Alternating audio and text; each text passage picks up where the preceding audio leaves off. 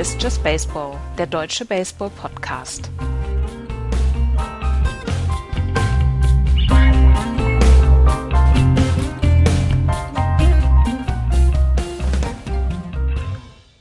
Es ist wieder Sonntag, es ist wieder Zeit für Just Baseball. Hallo, liebe Freunde und Hörer, zur letzten Vorschau auf die Saison 2019. Bevor wir uns gleich mit der National League West beschäftigen, haben wir aber noch ein Thema, was wir unbedingt ansprechen wollen, damit ihr auch anständig vorbereitet in die Saison gehen könnt.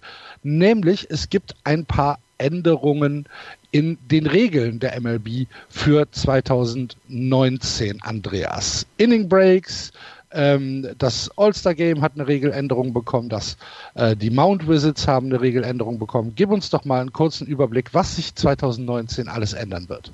Hallo Axel, ich freue mich auch in dieser Sendung. Ach, Entschuldigung. Hallo, hallo Andreas. hallo. Hallo Florian. Hallo Axel. Sorry. Gut, dann können Enzo wir jetzt ja starten. es gibt ein paar Regeländerungen für 2019 und 2020.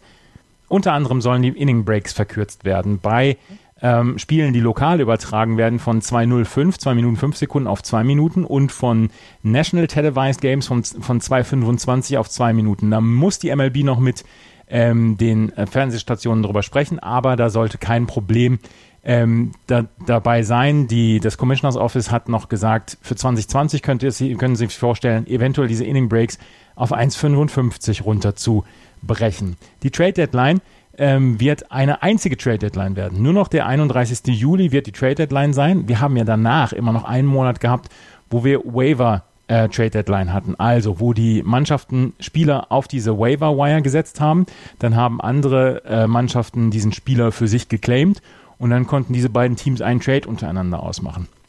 Das wird es nicht mehr geben. Ab dem 31. Juli können zwar immer noch die Teams ihre Spieler auf den Waiver Wire setzen, aber dann können sie dann danach von ähm, anderen Mannschaften geclaimed werden. Das heißt, ohne in irgendeiner Weise Trade, ähm, äh, Trades zu vollziehen. Das heißt, es wird dann risikoreicher für ein Team, dann einen Spieler auf diesen Waiver Wire zu setzen. Das ist eine andere Geschichte. All-Star Game. Es gibt ein Fanvoting, was zwei Runden dauert. Das Home Run Derby, da wird die Siegerprämie erhöht. Ähm, ist mir scheißegal. Mount Visits, wir werden nur noch maximal fünf Mount Visits pro Spiel sehen. In, die, in der letzten Saison waren es sechs äh, Mount Visits. 2018 wurde diese Beschränkung eingeführt, jetzt werden es nur noch fünf sein.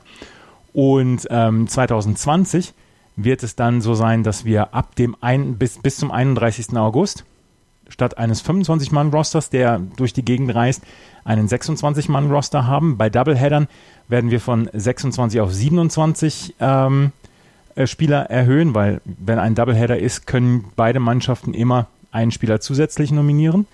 Es wird keinen 40-Mann Active Roster mehr für den September geben. Das heißt, in den letzten Jahren haben wir es ja so gesehen, im September haben die Mannschaften oder die Teams alle ihre Minor League Player hochgezogen. Und das wird so jetzt nicht mehr geben. Maximal 28 Spieler dürfen dann mit dem Team reisen.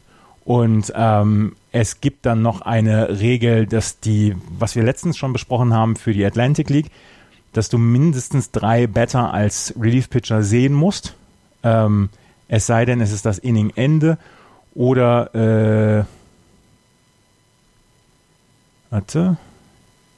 Ja, maximal, also maximal kannst du weniger ähm, Better haben gegen dich als Relief Pitcher, wenn das Inning geendet ist. Dann ähm, wird die Injured List, also die frühere Disability, Disability Disabled.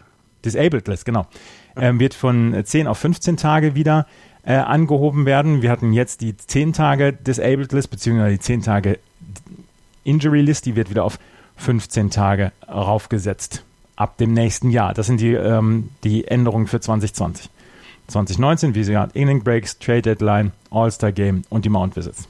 Naja, das Wichtigste sind ja da tatsächlich ähm, die, die Verkürzung der, der Inning Breaks und die Mount Visits. Ne? Was jetzt das Fanvoting im All-Star-Game und die Home Run Derby, dass es jetzt 2,5 Millionen für den Sieger gibt, ganz ehrlich drauf. Ja. Drauf, ne? ja, ja. Ja, ich glaube, das ist, ist für das Spiel ist das gut. Also für uns ist es egal, wir gucken das All-Star-Game nicht, aber für das Spiel ist es, glaube ich, gut. Du wirst jetzt Leute sehen, die sonst nicht gekommen sind, weil sie die Millionen haben wollen. Das ich ist möchte, ein schöner Anreiz. Du meinst jetzt das Home Run Derby? Ja, ja. Ich möchte, also, dass wir in diesem Podcast in dieser Saison nicht länger als 10 Minuten über das All-Star Game bzw. ja, Home Run Derby müssen wir auch nicht. Insgesamt. Genau, aber ich, ich finde die Inning Breaks zum Beispiel, ich habe einen lustigen Artikel in The Atlantic gefunden, übrigens eine Riesenempfehlung, wenn Athletic. ihr ähm, tolle Artikel über Sport lesen wollt. Es gibt es bestimmt auch noch andere Themen, aber ich lese meistens Sport. Holt euch ein Abo bei The Atlantic, das ist echt Athletic. Athletic, Entschuldigung. Ähm, Athletic, The Athletic, genau. Atlantic. Trottel. Nein, ähm, das stimmt. Ist wahrscheinlich genauso gut. Aber egal. Was ich sagen wollte, ähm, wenn, wir, wenn man das mal hochrechnet, was das jetzt bedeutet, diese fünf Sekunden, die ähm, wir äh, kürzere Inning Breaks haben, dann würde das äh, für eine Mannschaft ähm, in der Saison bedeuten, dass insgesamt drei Stunden und 43 Minuten gespart werden, wenn man im Schnitt 16,5 ähm, äh, 16,5 äh, Innings per Game, äh, Inning Breaks nimmt so um und bei ist es dann. Also 16, wenn das Team ähm, äh, führt, das Home-Team, und 17, wenn es äh, Home-Tied ist oder, oder, oder, oder eben nicht führt. Ich, also es ist ein Weg, um das Spiel schneller zu machen. Also ich glaube, ich, ich glaube, sie werden da bei den National Games ein bisschen drüber bleiben wollen, die, die Fernsehstationen, weil die müssen die teuren Rechte ja mit Werbung wieder reinbekommen. Das kann ich dann sogar verstehen.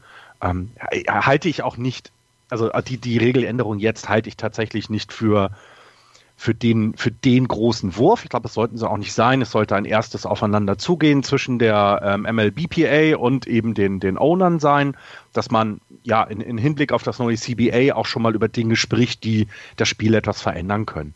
Ähm, Trade Deadline finde ich gut, ähm, weil man sich klarer früher positionieren muss. Ähm, wir erinnern uns, Justin Verlander war, glaube ich, so ein Waiver, äh, Waiver Trade, wenn ja. ich mich recht erinnere. Damals der Trade zwischen den Red Sox und den Dodgers. Ja, stimmt, ja, genau. Wow, äh, ja. Gonzales, ne? Mhm. Adrian, äh, nicht mhm. Adrian Gonzales, äh, naja, Gonzales auf jeden Fall. Stimmt, stimmt, genau. Und solche Sachen können dann, müssten dann halt schon am 31. stattfinden. Ich glaube, das wird das Spiel auch nicht grundlegend verändern, aber die Teams werden sich dann schon ganz genau überlegen, welche Schritte sie wann machen müssen ist vielleicht auch eine Reaktion auf den Free Agent Markt, wie er bisher ist. Die Mount Wizards finde ich jetzt wieder spannend. Also äh, ich habe leider nirgendwo gefunden. Ähm, ich habe nur äh, der der äh, Writer hier von The Athletic, der der ist äh, San Francisco Giants nah, deswegen hatte ich ihn gelesen und der meinte, er kannte sich nicht daran erinnern, daran erinnern, dass überhaupt in einem Spiel der Giants Bruce Bochy überhaupt mal fünfmal oder sechsmal auf dem Mount war. Ähm, ich ich finde es okay, wenn es, na, wenn es jetzt im Schnitt vier sind und man bleibt dann bei fünf, wird sich nicht viel verändern, glaube ich. Ähm, ich glaube, diese, die Änderung, die dann 2020 auf uns zukommt, ähm, was das aktive Roster angeht, finde ich gut. Ich finde dieses äh, Three Better Minimum for Pitchers finde ich auch in Ordnung. Da wird wird, wird sich dann eben, da werden sich dann auch Werfer verändern. Also da gibt es dann nicht mehr diese, ne, L-O-O-G-I war das, ne? Oder wie hießen die? Die, ähm, ja, genau. Äh, die äh, Logi, der, der Left-Handed One-Out-Guy, der ähm, den, den wird es vermutlich dann nicht mehr so häufig geben. Ich glaube aber auch, das sind ja nicht die Jungs, die das Spiel verändern oder sowas. Ähm, ähm, deswegen, das sind so Sachen, glaube ich, wenn man daran nochmal arbeitet und, und mit der, äh, äh, wenn die da übereinkommen gekommen sind, habe ich auch die Hoffnung, und das ist dann vielleicht der große Ausblick, dass in, äh, wenn das neue CBA ähm, äh, zur Debatte steht, dass es dann nicht zu einem äh, äh, Lockout oder Strike kommt. Eins also. noch gerade Mount Visit ist dann auch vom Catcher. Also fünf maximal, mhm. inklusive, okay. inklusive Pitching Coach und äh, Catcher. Okay. Ähm, also bei den Inning Breaks äh, ist es ja effektiv so, die fünf Sekunden, die abgezogen werden bei den Local Games, das ist ein ein, äh, das Spiel wird Ihnen präsentiert von XY mhm. und äh, die 25 Sekunden ist ein ganzer Spot, mhm. der dann ESPN oder, oder Fox äh, äh, wegbricht, in Anführungsstrichen. Ähm, ein, ganzer, ein ganzer Spot pro, ähm, pro Spiel bedeutet, wie du eben schon gesagt hast, 16 Spots ähm, pro, pro Spiel. Äh, das hochgerechnet auf alle National Televised Games. Ähm, das ist schon eine Menge Kohle, mhm. die da einfach äh, nicht mehr da ist. Ne? Wenn du dir jetzt ähm, überlegst, wie viel, wie viel National Televised Games haben wir in der Woche? Sechs? Mhm. So in etwa, inklusive, inklusive äh, ähm, Sunday Night Baseball und äh, Samstag überträgt Fox ein Spiel, Mittwoch überträgt ESPN ein Spiel, dann überträgt ESPN 2 ein Spiel. Ich weiß nicht, wie es fürs MLB Network gilt, ob die auch äh, als National Games gelten, weiß ich nicht. Aber sagen wir mal, du hast, du hast sechs, sechs Spiele in der Woche. Ähm, davon fehlt dir immer ein ganzer Spot.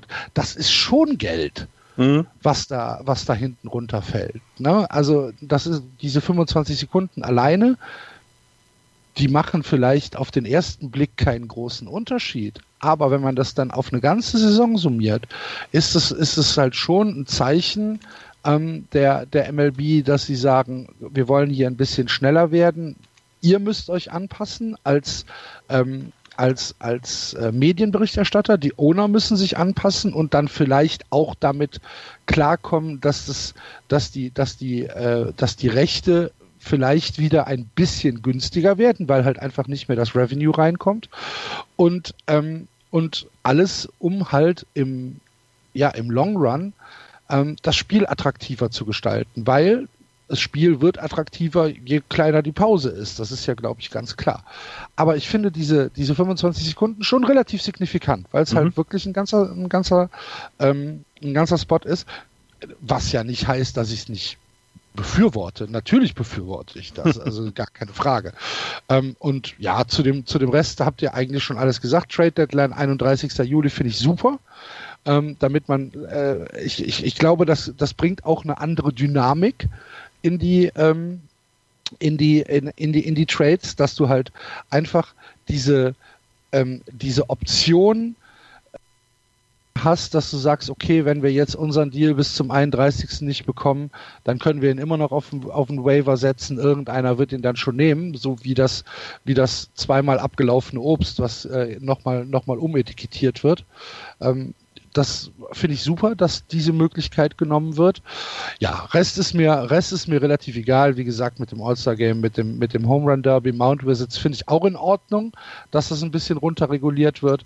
Und ähm, was dann in 2020 kommt, ähm, das sehen wir dann im Moment habe ich da ich da überhaupt nichts gegen. Ich finde es äh, mit dem mit dem Active Roster finde ich ein bisschen schade für die jungen Spieler, dass sie im September wahrscheinlich weniger Chancen bekommen, ähm, ins Active Roster hochgezogen zu werden, ähm, weil halt einfach diese Option auf 40 Mann nicht mehr da ist. Das heißt, es fehlen Roster-Spots, um jetzt irgendwelche Prospects mitzunehmen, die dann vielleicht mal auf einen Roadtrip mitgenommen werden, wo sie vielleicht zwei, drei ähm, At-Bat-Gelegenheiten bekommen als als äh, als als Pinch-Hitter.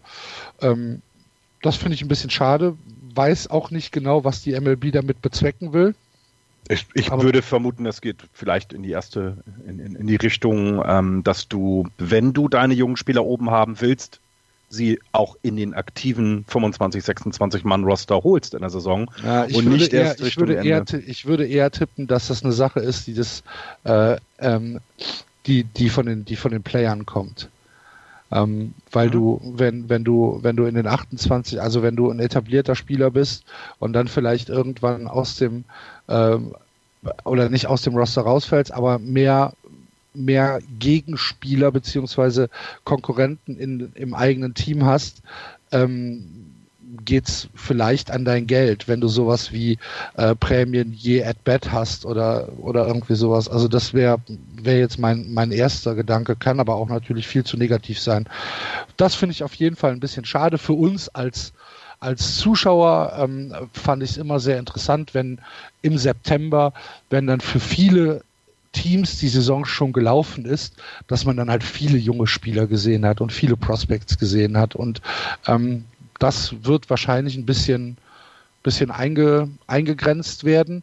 Und ja, der Rest ist in Ordnung. Also das mit dem Three Better Minimum, das haben wir ja auch schon letzte Woche mal besprochen, finden wir eigentlich alle ganz gut, ähm, dass es diese, diese Rule Change gibt. Und ähm, ja, Injury List ist auch völlig in Ordnung, aber insgesamt würde ich das jetzt alles nicht zu hoch hängen. Ähm, wie gesagt, für mich sind die, die signifikantesten äh, Regeländerungen sind tatsächlich diese National Televised Games von 2,25 auf 2 Minuten runter, weil wenn ich, wenn ich das aus einer betriebswirtschaftlichen äh, Position betrachten müsste, ähm, wäre das für mich schon, wäre das für mich schon ein herber Einschnitt, wenn ich jetzt Fox oder ESPN bin. Gerade ESPN, gerade Disney, ähm, die, äh, die ja, die ja da auch so ein bisschen strugglen. Ich glaube, für die, ähm, für die ist das schon richtig Geld, was da flöten gegangen ist. Und ja, gucken wir mal. Andererseits kannst du auch sagen, ähm, die, die Fernsehstationen haben vielleicht sogar noch ein bisschen bessere Möglichkeiten einzuschätzen, wann so ein Spiel zu Ende ist und dass sie vielleicht vorher und nachher dann noch mehr werden. Klar, bringen. und sie können die, die einzelnen Spots natürlich auch teurer machen, weil genau. sie exklusiver sind. Ja. Mhm. Klar. Dennoch, Aber ich finde, ich finde, ja, so, dennoch, finde ja sowieso, dennoch finde ich das schwierig. Naja, ich finde sowieso, dass eben man, man, man merkt ja, dass äh, natürlich sind diese Nationwide-Spiele sind für die MLB sehr, sehr wichtig. Ähm, aber ich meine, wir können da, wir, wir kriegen das ja gar nicht so mit. Wir gucken sowieso MLB TV. Und ich glaube, so Leute wie wir werden auch dann eher auch in Amerika, wird es auch in Amerika geben, die sich eher genau die Abos holen, damit sie ihr Team sehen können oder eben äh, bei MLB TV schauen. Blackout-Regeln genau. als, als wir. Ne? Ja, klar, logisch. Aber deswegen sage ich ja, ne, also Hardcore-Fans werden das ähnlich machen wie wir. Der Rest guckt dann eben, dass er im Stadion ist oder dieses macht. Ähm, ich glaube eben, Baseball wird, wird im Moment so ein bisschen in eine Nische gedrückt von anderen Sportarten, die vielleicht auch ein bisschen ähm, progressiver sind. Also nehmen wir da die NBA oder dann sowieso das alles überstrahlende NFL, die alles überstrahlende NFL.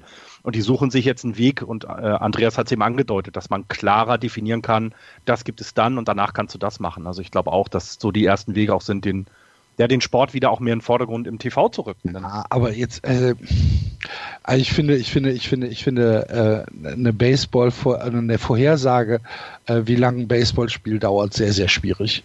Ja, absolut. Also das, äh, ich meine, das ist ja auch so ein bisschen der USP von einem, von einem Baseballspiel, dass du halt komplett losgelöst von Zeit bist und dass du halt ähm, ja, dass du halt Innings hast, die in zweieinhalb Minuten vorbei sein können mit fünf Pitches und du hast Innings, die eine halbe Stunde gehen können, weil halt einfach sieben Runs äh, reingekommen sind. Ähm, also das, das, das finde ich, finde ich sehr schwierig, da ne, zu sagen, ähm, wir können jetzt irgendwie von dieser drei Stunden Regel abgehen, weil ich glaube, drei Stunden ist halt der Timeslot, der immer noch am gebräuchlichsten ist für ähm, für, für, für Broadcaster zu sagen, das Spiel dauert drei Stunden. Ja. Ich bin auch sehr gespannt, was da passieren wird. Okay, dann ähm, haben wir die Neuigkeiten doch ein wenig äh, beleuchtet und kommen dann jetzt zur National League West zu unserer letzten Vorschau für die anstehende MLB-Saison 2019. Schauen wir, was in 2018 passiert ist. Die LA Dodgers haben die Division gewonnen, 92, 71.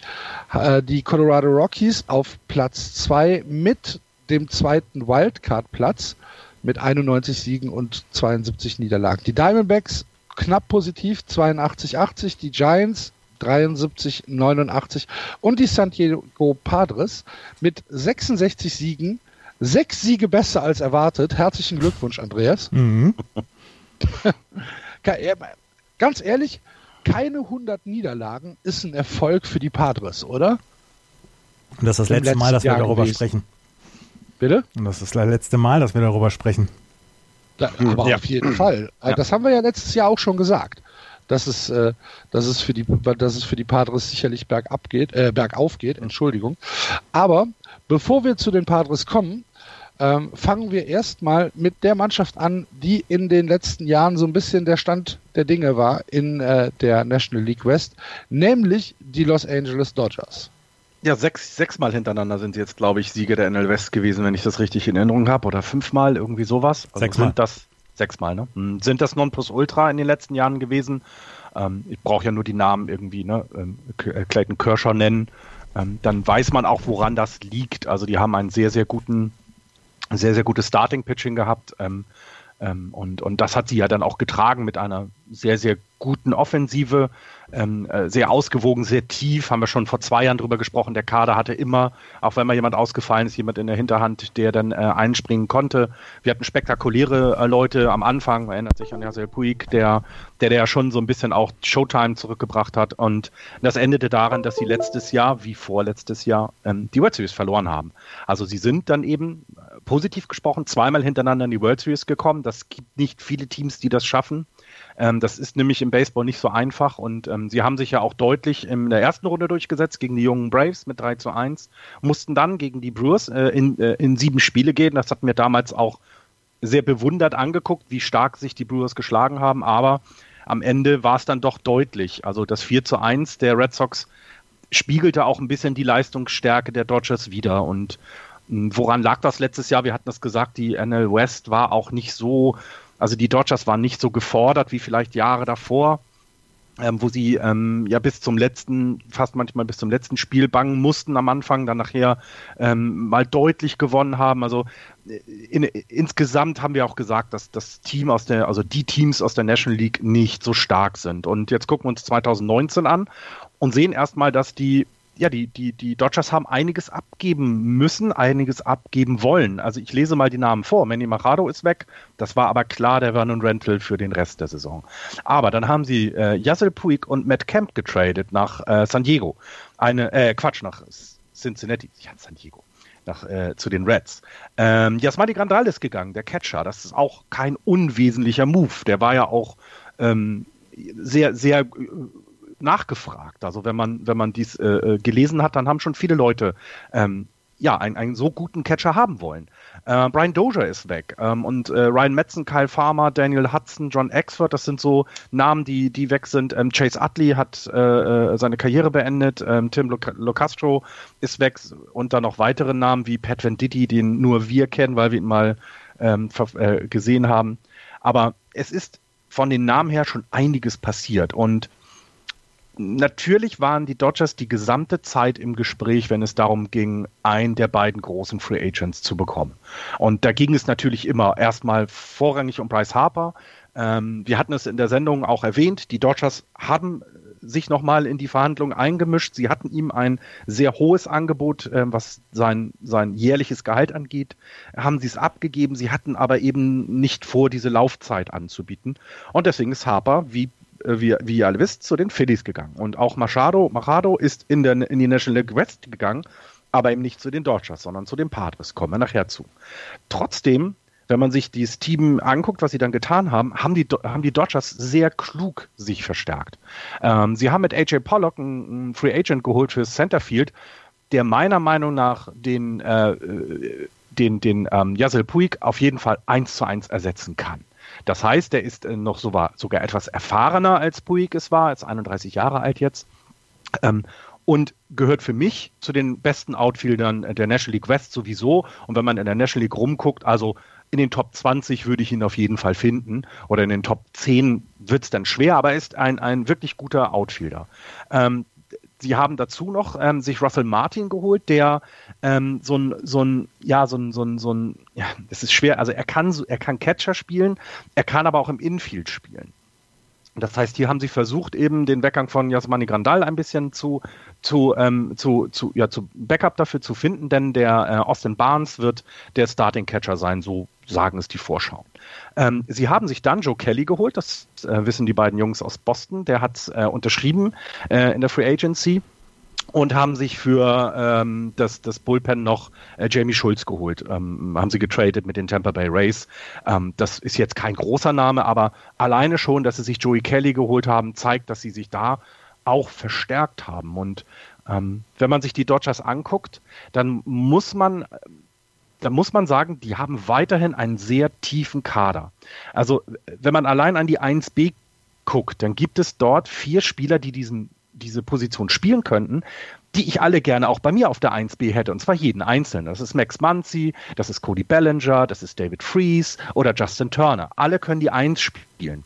Das heißt, selbst wenn mal wieder eine Verletzung auftritt, wir erinnern uns daran, Corey Seager, letztes Jahr Tommy John oder vorletztes Jahr Tommy John Surgery, hat das Jahr 18 nicht gespielt ähm, oder, oder nicht wesentlich gespielt, sagen wir es mal so. Ähm, wenn der jetzt eben verletzt ist, dann kann man versuchen, so rumzutauschen, dass trotzdem ein äh, offensiv wie auch defensiv starker Mann an den jeweiligen Infield-Positionen sitzt.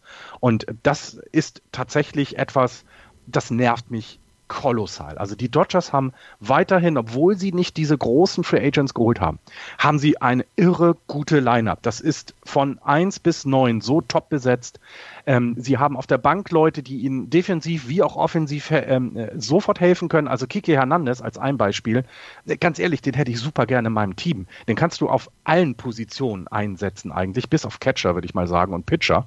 Aber der ist fantastisch und bringt dich dann auch äh, äh, offensiv nach vorne. Und genau solche Dinge ähm, ähm, macht es macht es mir schwer, die Dodgers nicht wieder in der Favoritenrolle für die NL West zu sehen, denn das sind sie auf jeden Fall, sondern eben auch als ja die Mannschaft, an die man vorbeikommen muss. Und ähm, wenn wir dann über die Offensive reden, dann müssen wir natürlich auch über das reden, was auf dem Mount passiert. Und das wirklich große Fragezeichen bleibt weiterhin Clayton Kershaw in den letzten, also wir haben mal gesagt, dass er mit einer der besten Pitcher ist, ähm, die wir bisher äh, zu unseren Lebzeiten gesehen haben. Und wir kennen noch seine Zahlen, wo er wirklich dominiert hat, wo er ja, wo er nach Belieben die Pitch, äh, die die Better ausgeworfen hat, wirklich nach Belieben und äh, dominiert hat. Und diese Phase scheint etwas zu bei äh, vorbei zu sein. Er ist jetzt 31 Jahre alt, ähm, er hatte etwas mit der Schulter jetzt in der Offseason und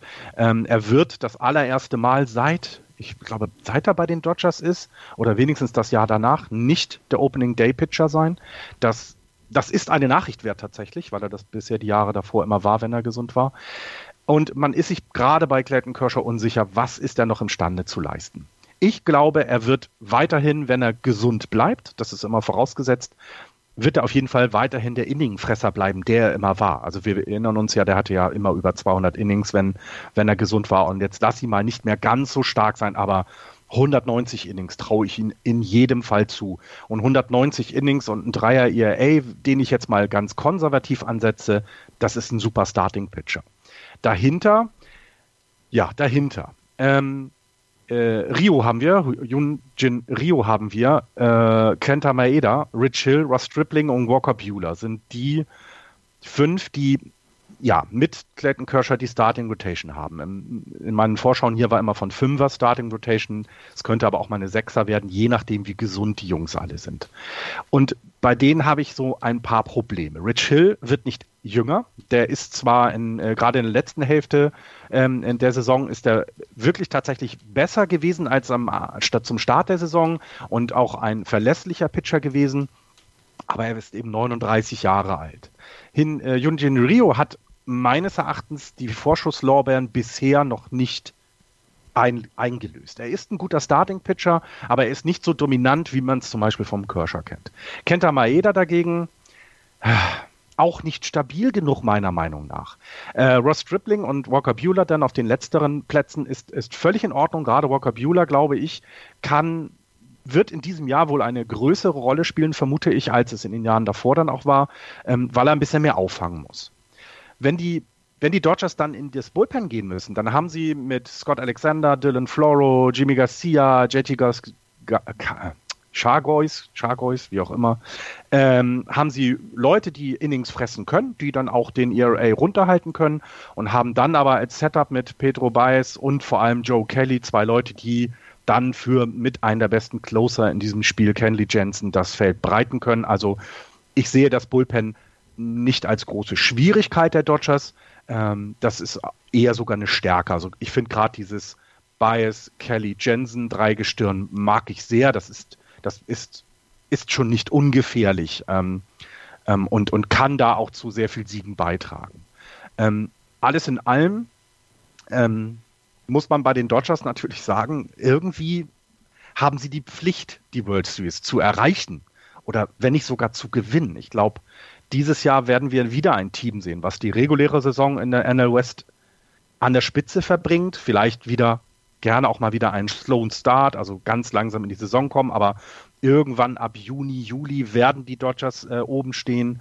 Ähm, und ja, ich glaube, jedes Team in der National League weiß, dass sie an ihnen vorbei müssen in den Playoffs. Und ich, ich weiß nicht, ich kann auch nicht sagen, ob es ihre letzte Chance ist auf den Titel. Ähm, sie wären, glaube ich, die erste Mannschaft seit den 90ern, die dreimal hintereinander in die World Series kommt.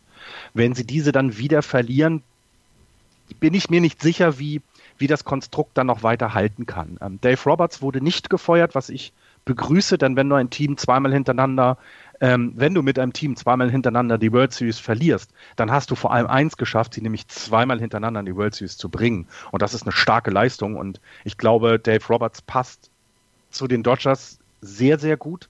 Ähm, und, und bin doch tatsächlich froh, dass er dort geblieben ist. Es ist aber deren letzte Chance. Und wenn er dieses Jahr wieder in die World Series kommt und sie verlieren, dann wird Dave Roberts gehen. Das ist klar. Ich glaube, er geht sogar, wenn sie die World Series gewinnen. Ähm, es ist alles so eine ganz komische Stimmung bei den Dodgers. Das Over-Under steht bei 95 Siegen. Das gehe ich mit. Da sage ich, ja, 96 werden sie wieder schaffen. Sie werden nicht so dominant sein, wie man es vielleicht Jahre zuvor noch gewohnt war, aber sie werden die West locker gewinnen. Fang du mal an, Andreas. Das mit der NL West, dass sie die gewinnen, ist für mich auch klar. Was ich, was mich wundert, beziehungsweise wo ich gedacht habe, wow, das passt sogar alles, ist deren Abgänge. Weil wenn man sich den, ähm, wenn man sich das Roster anschaut, der LA Dodgers, ist das nach wie vor, gehört das nach wie vor zum Besten, was die National League zu bieten hat. Und ähm, dass diese Abgänge meiner Meinung nach gar nicht so sehr ins Gewicht fallen. Wenn du die, das, dir das Infield anguckst mit Justin Turner, Corey Seager, Hernandez und Max Muncy, dazu David Freeze, der ähm, auf den Positionen rotieren kann. Chris Taylor Cody hast Bellinger. du dann noch. Was bitte? Cody Bellinger. Äh, Cody Bellinger, genau. Cody Bellinger habe ich jetzt hier auf der im, im Right Field im Moment im Depth Chart noch. AJ Pollock hast du da, Jock Peterson. Also diese Mannschaft ist sehr homogen meiner Meinung nach zusammengestellt, das Line-up, und kann immer wieder switchen zwischen den Positionen, was meiner, meiner Meinung nach eine Mannschaft sehr wertvoll macht. Dazu hast du mit der Rotation nicht so viel falsch gemacht. Natürlich hast du die Gesundheitssorgen rund um Clayton Kershaw. Und dass er dieses Jahr nicht im ersten Spiel auf dem Mount steht, fühlt sich nicht richtig an. Walker Buehler, Buehler hat letztes Jahr bewiesen, was für ein fantastischer Pitcher er sein kann. Rich Hill, wenn er gesund bleibt, ist auch ein fantastischer Pitcher. Bei Yunjin Leo bin ich immer so ein bisschen zwiegespalten. Kenta Maeda auch. Ross Tripling nicht. Den mag ich eigentlich auch ganz gerne. Sie haben auf der Catching-Position gut nachgelegt. Das ähm, Bullpen ist sowieso in Ordnung mit Kenley Jensen, mit Bice, mit Joe Kelly natürlich. Ähm, wenn Joe Kelly seine, seine Form aus dem letzten halben Jahr dann wiederholt. Ich mag die Truppe sehr. Das ist eine sehr ausgewogene, homogene Truppe und natürlich müssen sie um die World Series dieses Jahr mitspielen und natürlich werden sie Erster in der National League West. Ähm, es fehlt vielleicht der ganz große Superstar, aber dafür haben sie zehn Stars und das, glaube ich, kann das ähm, alles wettmachen. Und ähm, wer, wer sagt denn, dass Cody Bellinger nicht nach dieser Saison zu den fünf, sechs besten Spielern der Liga gehört? Ja. Ähm, ich gehe da relativ ja, unwidersprochen mit. Für mich sind die LA Dodgers auch der große Favorit auf den Sieg in der National League West, ohne jede Frage. Das Over-Under, hast du eben gesagt, liegt bei 95. Gehe ich vielleicht knapp drüber, so 96, 97. Für mich äh, gewinnen sie die äh, West auch. Über das Pitching habt ihr schon alles gesagt. Ich habe so ein bisschen, also ja, ich vielleicht, vielleicht ist Skepsis das falsche Wort, aber so eine, so eine natürliche ähm, ja doch, eine natürliche Skepsis gegenüber Kenley Jensen. Ähm, ob, ob, ob, ob, äh, ob, er da nicht äh, für ein, äh, ein paar Blows äh, verantwortlich sein wird. Ähm, ich, ich habe da, ich, ich finde, es gibt bessere Closer in, äh, in der MLB. Äh, über, über, das, über das Infield hat Andreas schon alles gesagt. Ich könnte mir sehr gut vorstellen, dass Cody Bellinger Day-to-Day -Day nicht im äh, Outfield steht, sondern auf, auf 1B und äh, dass im, im, im Right Field dann äh, äh, Vertugo oder Enrique Hernandez steht, äh, weil ja, für, für mich ist äh, Cody Bellinger einfach ein, ein sehr natürlicher First Baseman. Ähm, Justin Turner, Corey Seager immer für entscheidende Hits gut. Ähm, für, für, für mich gibt es keine große Konkurrenz in der National League West. Das ist vielleicht ähm, der Vorteil. Es kann aber auch so ein bisschen der Nachteil für die Dodgers sein, wenn es dann in Richtung Playoffs geht. Weil wir haben halt gesehen, ja, sie gewinnen die Division, sie gewinnen die Division auch einigermaßen souverän, haben aber ihre Schwierigkeiten, wenn es dann gegen die großen, richtigen Top-Teams geht. Ähm, und wenn es nur in der World Series ist. Woran das liegt, ich weiß es nicht. Ich, ich hoffe für die Dodgers nicht, dass es eine, ähm, ja, so eine Mentalitätssache ist, so eine Vizekusen-Sache ist. Ähm, könnte mir das aber fast vorstellen. Ich weiß es das nicht. Das ist schwierig. Also sie haben ja das, dieses, dieses, äh, diese, diese We don't win äh, Attitude. Ähm, das darf jetzt in diesem Jahr nicht so weitergehen. Du hast es schon gesagt. Eigentlich ist es für die Dodgers Win or Bust. Und ähm, Zumal sie ja auch ihren wichtigen Mann im Front Office verloren haben. Ne? Ja. Farhan Sahidi ist jetzt bei den Giants. Auch das kann ein, also auch das kann eben dazu führen, dass wenn dieses Jahr nicht das Jahr der Dodgers ist, dass da dann einiges auch in dem Bereich passieren kann. Ja. Ähm, ich habe noch einen Namen vergessen, den, den, ähm, der stand bei mir als äh, ja eher in der Minor League äh, zugeordnet. Das ist äh, Julio Urias, der Starting Pitcher, den wir schon ähm, gesehen haben bei den Dodgers, ähm, von denen ja sehr viel, ähm, äh, von, von dem ja sehr viel erwartet wird. Das war ja das Top, Top Prospect eine Zeit lang mit, ähm, als dann, äh, ich glaube, nach Corey Seager. Ähm, auf jeden Fall, auch da glaube ich, dass wir den übrigens sehen werden. Den hatte ich in der Liste vergessen. Ähm, ob er dann aber den Impact hat, den alle glauben, das muss er eben zeigen. Das ist ja immer ein Würfelspiel und er ist nicht so ein Jahrhunderttalent, wie es Kirscher damals war. Aber Urias ist doch im Relief, oder nicht? Nö, nee. das ist Starting Pitcher. Okay. Den kannst, also du kannst ihn natürlich auch im Relief einsetzen, vielleicht, denn, ähm, aber den kannst du auch als Starter setzen, hat er auch schon gemacht. Okay. Und, und okay, was man gut. bei den Dodgers noch sagen muss, ist, dass die Farm nicht so schlecht bewertet ist. Also auch das ist etwas, ähm, was die, was die ähm, gesamte, ähm, die gesamte Organisation ja tatsächlich geschafft hat, dass sie, dass sie jahrelang war ja viel Geld ausgegeben und sie haben ja dann auf teilweise Leute auch verzichtet. Ähm, ich erinnere hier an Zach Greinke, ne, das, ähm, damals hat er keinen Vertrag bei den Dodgers bekommen. Das hatte auch eine, äh, eine Auswirkung auf das gesamte Team und hat eben auch ähm, bei einigen Trades haben sie eben vor allem äh, ja, meine League-Spieler bekommen, die noch äh, relativ jung sind und von denen man dann nächstes und also dieses Teils und auch vor allem übernächstes Jahr, nächstes und übernächstes Jahr erwartet, dass sie die Dodgers tragen könnten und ich glaube mal, wenn das Starting Pitching nicht halten sollte, was das Papier jetzt verspricht, also so um die 160 Innings pitcht vom fünften Mann der Rotation bis hoch zu knapp 180, 190 in der Prediction, dann werden diese Minor League Spieler Trade-Material werden, um sich nochmal im Starting Pitching zu, ver, ähm, zu verbessern. Und ähm, ich das nächste große Fragezeichen natürlich. Corey Seager hat fast ein Jahr lang kein Baseball gespielt. Ich bin sehr gespannt, wie er zurückkommt. Das ist ein, ein spektakulärer Spieler, ein spannender Spieler, defensiv wie offensiv, wirklich oberste Klasse, was Shortstop angibt. Es gibt ähm, also Top 5 in, den, in, den, in, den, in der National League kannst du ihn nehmen, wenn er seine Leistung wiederbringt. Und, und das sind noch so die, die spannenden Fragen bei den Dodgers. Ja. Kann ich, kann ich einmal noch gerade was sagen zu Kenley Jensen? Musst du unbedingt? Mach mal. Der hat letztes Jahr mit einem 301er ERA zum ersten Mal in seiner Karriere einen ERA von über drei gehabt.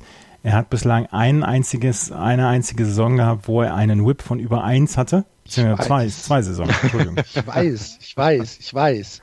Er hat einen, er hat einen, einen Karriere-Whip von 089. Ja. Ja. Er ist schon ein guter Closer, Darum habe ich es halt auch natürliche Skepsis genannt. ist nicht Abneigung. Ich würde, es, ich würde es ein bisschen, ein bisschen vergleichen mit meinen Problemen, die ich lange Zeit mit Justin Verlander hatte, weil ihr habt Kelly Jensen in der World Series gesehen und da sah er nicht so gut aus gegen die Red Sox und das bleibt, das hängt natürlich dann etwas nach und bei mir war es damals mit Verlander, ähm, da, da hing die World Series damals nach und deswegen glaube ich, ist die Skepsis auch zu erklären. Ja, nee, zu erklären ist sie gar nicht. Also von den, von den reinen Zahlen her hat Andreas ja komplett recht. Der Typ hat einen, einen VIP von unter 0,9. Er hat ein Karriere-IRA von 220. Ähm, er ist ein, ein, äh, ein eigentlich ein Safe Monster. Er hat, äh, was weiß ich, wie viel, also ne, die, die, äh, die Strikeout zu Walk Ratio ist, glaube ich, 8 zu 1 oder irgendwie sowas. Ähm, natürlich ist das, äh, ist er eigentlich auf dem Papier ein fantastischer Closer. Aber das weiß mein Bauch doch nicht. Also ich schlafe mit Kenley, ich würde mit Kenley Jensen jeden Abend ruhig schlafen. Also ich, wenn ich wüsste, Kenley Jensen ist da auf dem Mount, würde ich ruhig schlafen. Das war gerade ganz. ja, also wie gesagt, das ist ja, das ist, ist ja auch nicht rational zu erklären. Deswegen habe ich mich mit der, äh, mit der Wortfindung so schwer getan. Aber für mich ist es halt einfach, ich, keine Ahnung, ich stehe dem Mann skeptisch gegenüber. Oder Nimm das doch hin. 95 über unter müsst ihr noch sagen, bitte. Over under 95. Über 97. 93. Okay. Oha. Ja, du hast ja, du hast ja wieder irgendeinen so Sleeper. Axel hat das nicht, wissen wir ja gerade ja. in dieser Division. Er braucht immer ein Jahr, also hört auf das, was Axel sagt. Nächstes Jahr ist das Team Nein. auf jeden Fall besser. Nein. Vielleicht 2024, mal schauen. ähm, aber äh, bevor wir, bevor wir in die, in die Abgründe der Vorhölle kommen, äh, gucken wir erst nach Colorado, wo äh, die Rockies im letzten Jahr eine Wildcard bekommen haben. Und die Frage ist, können sie es wiederholen? Näher am Himmel sind wir ja nicht als in Colorado. Das stimmt. Oh, oh, oh, da müsste man schon auf einen anderen Kontinent gehen. Genau, so sieht es nämlich aus. Die Colorado Rockies letztes Jahr 91 Siege, 72 Niederlagen. Das Allerwichtigste, bevor wir uns über, über irgendwelche Zugänge, Abgänge etc.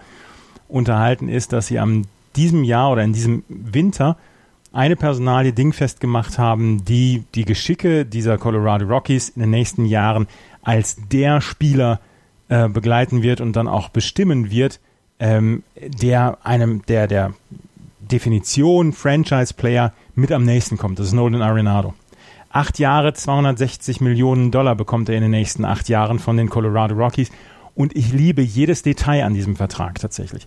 Er bekommt jetzt 26 Millionen Dollar, beziehungsweise 32 Millionen Dollar sind es auf der Luxury Tax wegen ähm, Handgeld. Die nächsten Jahre bekommt er 35 Millionen Dollar. 2025, wenn er 34 ist, bekommt er 32 Millionen Dollar. Und 2026, wenn er 35 ist, bekommt er 27 Millionen Dollar wir sind uns doch einig, dass Nolan Arenado wahrscheinlich der beste Third Baseman der Liga im Moment ist und einer der besten Spieler der Liga und ein, ein, das, ein, ein Franchise-Face sondergleichen sein kann, oder? Wenn ihr was anderes sagt, ist das dieser letzte, ist das der letzte Podcast für mich hier bei Just Baseball.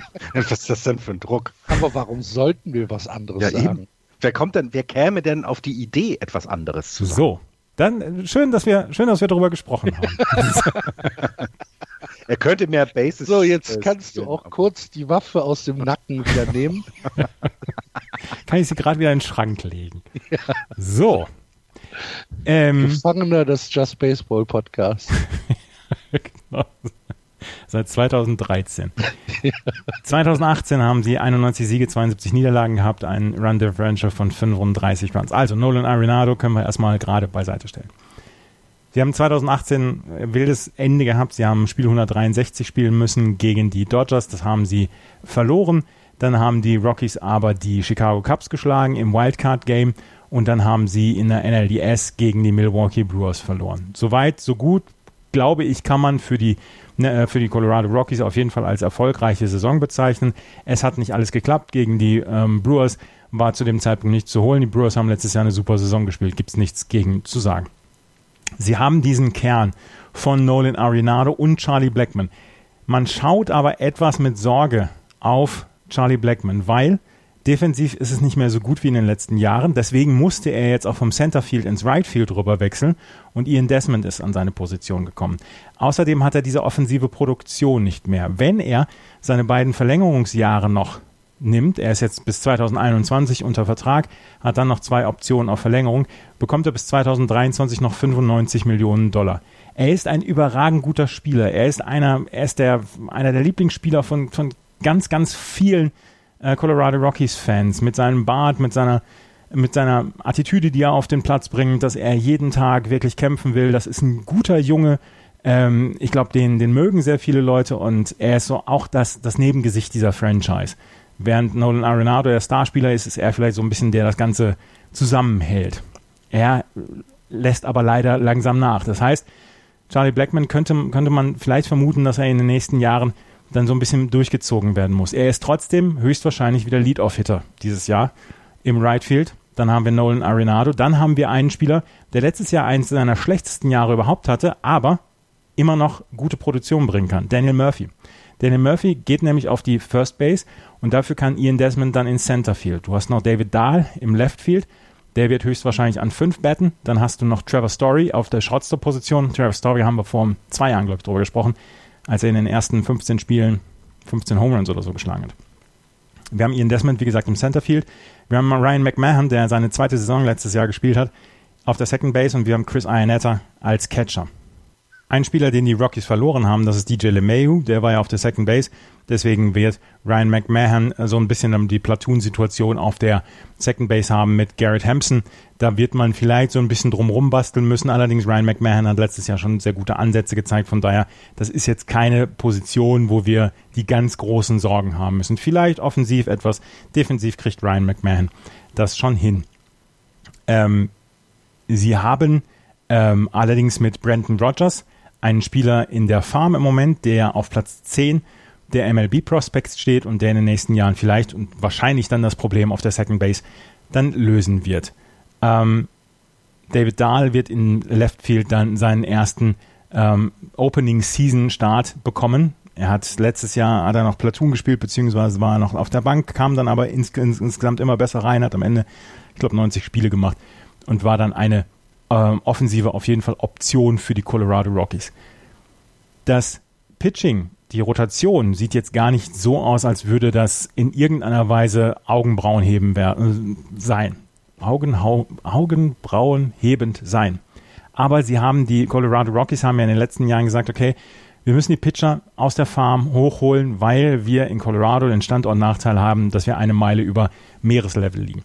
Sie haben in diesem Jahr eine Rotation von Kyle Freeling, German Marquez, John Gray, Tyler Anderson, Antonio Sensatela. Alle fünf Pitcher haben in irgendeiner Weise die Farm schon mal durchlaufen bei den Colorado Rockies und sind auch dieses Jahr dann die Optionen für das Starting Pitching. Wer letztes Jahr wirklich ähm, Sorgen gemacht hat, das war John Gray, der hat letztes Jahr einen 5-12er ERA gehabt, 172 Innings gepitcht und hat 27 Home Runs abgegeben. Das muss besser werden und das muss auch in Colorado besser werden, auch wenn die, ähm, auch wenn das Course Live Field, Course, Course Field, Entschuldigung, auch wenn das Course Field ähm, auf jeden Fall Home Run anfällig ist, müssen 27 Home Runs in 172 Innings nicht sein. Reimann Marquez wird wohl der Opening Day Pitcher sein. Er hat im letzten Jahr einen 3,77er ERA gehabt, 33 Starts gehabt, knapp 200 Innings ähm, auf dem Arm gehabt. Deswegen, das ist ein sehr konstanter Pitcher. 3,77 hört sich jetzt nicht so gut an, aber wir rechnen wieder zurück. Auf sechs Innings betrachtet sind das ungefähr zweieinhalb, äh, zweieinhalb Runs, die er abgibt. Das müsste man mit einer offensiv starken Mannschaft, und das ist, das sind die Colorado Rockies, müsste man das eigentlich auch ausgleichen können. Das Bullpen, ähm, sie haben mit Wade Davis einen ähm, überragenden Closer, der in den letzten Jahren dann ja auch zum Beispiel auch für die Chicago Cubs schon gepitcht hat. Sie haben äh, Scott Oberg, der eigentlich sehr viele ähm, Vertragsalternativen hatte, beziehungsweise für den sich viele ähm, Pitcher oder für viele Teams interessiert haben, aber er hat wieder in, ähm, in Colorado unterschrieben. Dann haben sie Sungwon Oh, sie haben Jake McGee, Brian Shaw, Brian Shaw früher mal bei den Cleveland Indians gewesen, Chris Rusin. Das Bullpen ist soweit in Ordnung. Die Colorado Rockies meiner Meinung nach kämpfen wieder um den Wildcard-Platz. Ich glaube nicht, dass sie an den Dodgers vorbeikommen. Ich bin nach wie vor ein Fan von den Colorado Rockies. Ich mag sie gerne. Ich mag Charlie Blackman gerne. Wie gesagt, ich bin ein, ich bin absoluter Nolan Arenado-Fanboy und wir werden dieses Jahr wieder sehr viele Highlight-Videos von ihm sehen. Ich glaube, dass sie den zweiten Platz machen und weil eben Over-Under 95 war, ich glaube, das Over-Under bei den Colorado Rockies ist bei 80? 82. 82. Ist zu wenig. Die werden 87 Siege holen und deswegen musste ich ein paar Siege bei den mhm. äh, Los Angeles Dodgers runternehmen. 87 Siege, Platz 2 und der Kampf um die zweite Wildcard. Gehe ich komplett mit. Also, Nolan Arenado, hast du schon alles gesagt. Und wer, Entschuldigung, und wer wäre ich, Andreas, dir zu widersprechen? äh, natürlich ist Nolan Arenado der beste Third Baseman, den wir aktuell haben und einer der besten Spieler in der MLB. Ist das so für dich in Ordnung? Das ist für mich so in Ordnung, ja. ich finde den Trade auch sehr, sehr gut. Ähm, mich hat es ein bisschen gewundert, dass Nolan Arenado nach Colorado gegangen ist, ähm, aber es macht, es macht Sinn, es ist, äh, es ist super. Äh, zusammen mit Trevor Story auf, äh, auf äh, Shortstop, ist das, ist das eine, eine tolle äh, linke äh, Infield-Seite. Ähm, genau, das kommt mir dabei zu wenig äh, vor. Ne? Trevor Story und Nolan Arenado, das sind echt defensiv, äh, gibt es da wenig Besseres in der, ja, in der National League auf jeden Fall. Auch super. Ganz top, ja. Hm. Äh, Charlie Blackman hast du auch schon drüber gesprochen. Äh, jemand, der auch immer mal wieder für spektakuläre Dinge gut ist. Ähm, ich habe so, so ein bisschen ähm, eine andere Meinung zum, zum Relief-Pitching. Ich finde das Relief-Pitching äh, durchaus nicht super stark. Ähm, ich glaube, dass die, dass die Colorado Rockies da eine Sollbruchstelle haben. Nichtsdestotrotz gehe ich aber trotzdem mit und sage, äh, die Rockies werden den zweiten Platz in der Division holen. Äh, was hast du gesagt? 87 Siege? Ja. Waren, äh, ich, ja, ja, weißt du was?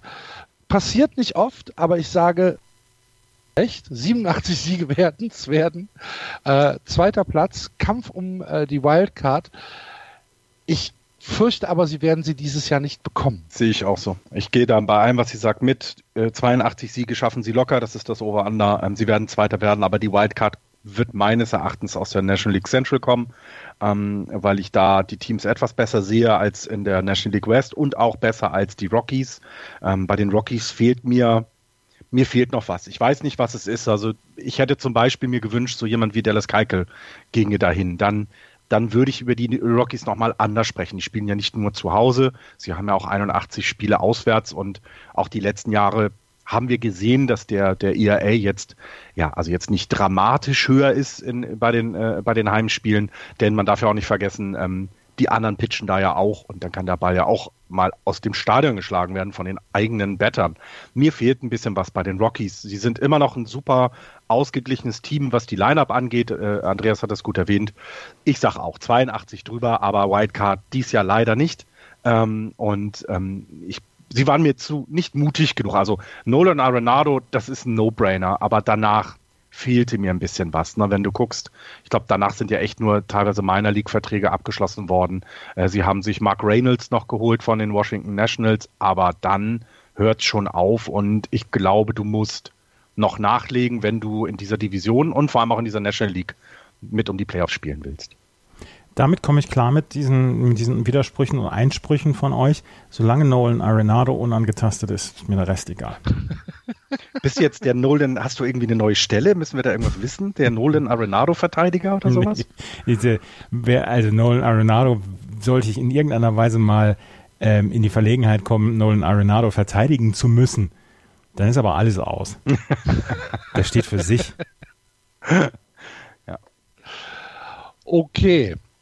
Dann äh, kommen wir jetzt zu den Arizona Diamondbacks, die im letzten Jahr den dritten Platz mit einem knapp positiven 82-80 Rekord geholt haben. Und ähm, um es vorwegzunehmen, das wird das beste Jahr der Arizona Diamondbacks für die nächsten fünf Jahre gewesen sein. Ähm, Fire Sale, Fire Sale, Jahr 1 nach Paul Goldschmidt. Ähm, das ist sicherlich die größte, die größte äh, Subtraction, wie nennt sich das denn auf Deutsch? Der, der, der größte Verlust für äh, die Arizona Diamondbacks. Paul Goldschmidt ist nicht mehr in Arizona. Das Face der Franchise, MVP-Kandidat, ist weggegangen und was hat man dafür bekommen? Nicht sonderlich viel. Zwei Spieler mit einem negativen Wins above Replacement. Einmal Luke Weaver, ein Pitcher, der äh, letztes Jahr ein 5er ERA gepitcht hat mit einem minus 1,1 War und Carson Kelly, einen jungen Catcher, ähm, der, ähm, der äh, wie viel hat er? 0,5 Wins above Replacement und einen Betting Average in der Offensive von 114 im letzten Jahr geschlagen hat. Das sind die, ähm, oder das ist das, was man für Paul Goldschmidt bekommen hat. Und das ist ein bisschen wenig. Also diese, dieser Trade ist in Arizona auf sehr, sehr großes Unverständnis gestoßen. Wenn man überlegt, man hat einen, einen äh, 290er äh, Pitcher abgegeben, der letztes Jahr 33 Home Runs geschlagen hat, 83 RBIs und ein äh, 5,4er Wins above Replacement, der sicherlich der Star in äh, Arizona war äh, und hat dafür relativ wenig an Value zurückbekommen. Ähm, die äh, Arizona Diamondbacks gehen davon aus, dass Carson Kelly der neue Catcher sein wird. Man sagt auch, dass er defensiv ein gutes Auge hat, aber wie gesagt, 114er Betting Average. Ähm, das ist ein bisschen wenig. Er wird Alex Avila ersetzen, der nicht mehr Day-to-Day -Day Catcher bei den Diamondbacks sein wird. Wenn wir uns diese durchaus mediokre, wahrscheinlich sogar unterdurchschnittlich gute Mannschaft anschauen, müssen wir überlegen, was sind denn überhaupt die Stärken, die die Arizona Diamondbacks dieses Jahr haben. Und es sind eigentlich nur zwei halbe Stärken. Einmal haben wir das Starting Pitching, was ganz okay ist. Angeführt immer noch von Zach Greinke, äh, dann kommt Robbie Ray, Zach Godlin, Luke Weaver und Merrill Kelly. Ähm, das ist nicht das Starting Pitching, wo du sagst, wow, da gucken wir aber mal, äh, wie die, wie die Diamond oder wie die Gegner der Diamondbacks da überhaupt durchkommen sollen. Äh, das sind ja, das sind ja alles Aces. Nee, ist es nicht. Aber es ist für diese Mannschaft immer noch eine der besseren Mannschaftsteile. Äh, Im Gegensatz zum Beispiel zum Relief Pitching, was so ziemlich ähm, auf den, auf den, auf den letzten auf den letzten Rillen, was MLB-Niveau angeht, ähm, ja, durchgehen kann.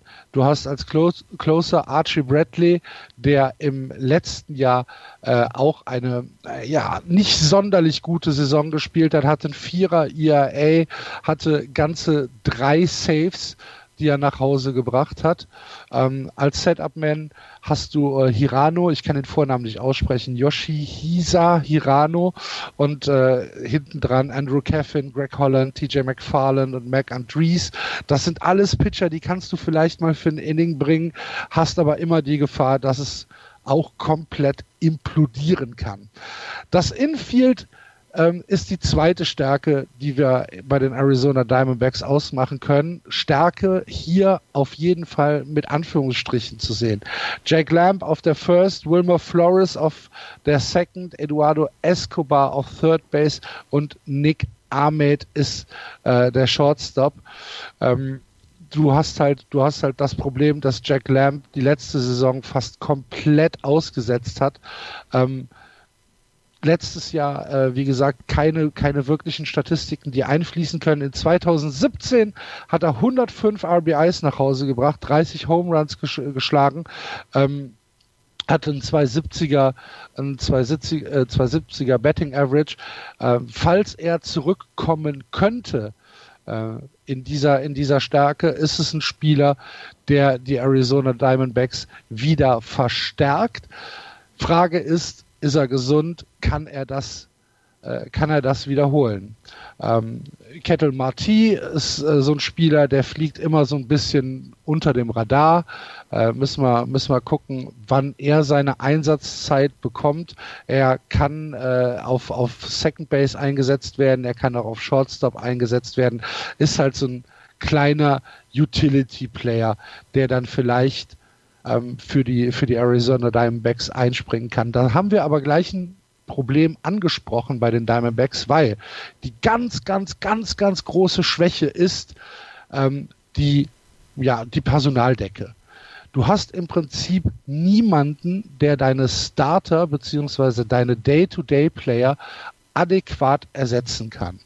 Ähm, du hast im, in, in, ähm, in zum Beispiel Christian Walker, äh, hast, du, hast du einen Player, der auf der Bank sitzt, ähm, der letztes Jahr eine 170 geschlagen hat. Äh, in 88 At-Bats ähm, hat, er, hat er 170 geschlagen. Äh, der hat Power, also sechs Home Runs hat er geschlagen, aber sonst ist da nichts.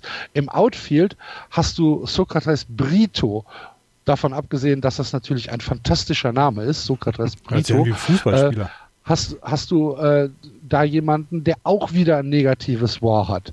Ähm, der hat in seiner Karriere bisher äh, knapp über der Mendoza-Line geschlagen, 2-0-2. Ähm, der eben angesprochene Alice Avila, letzte Saison 1,65er Betting Average. Äh, John Ryan Murphy äh, ist ein Triple Play Player, der überhaupt noch nicht bewiesen hat, dass er in der in der MLB oben mitspielen kann. Diese dieses äh, dieser dieses Nicht-Vorhandensein von personeller Tiefe ist für die Diamondbacks ein riesengroßes Problem, weil sie halt einfach niemanden haben, der ihre äh, Day-to-Day-Player wirklich ersetzen kann. Und die Day-to-Day-Player sind halt auch nicht, ja, top of the crops halt. Ne? Ähm, ich habe das, das Starting-Pitching angesprochen, ich habe das Relief-Pitching angesprochen. Ähm, äh, wie gesagt, äh, Carson Kelly wird wahrscheinlich der neue, der neue Catcher sein.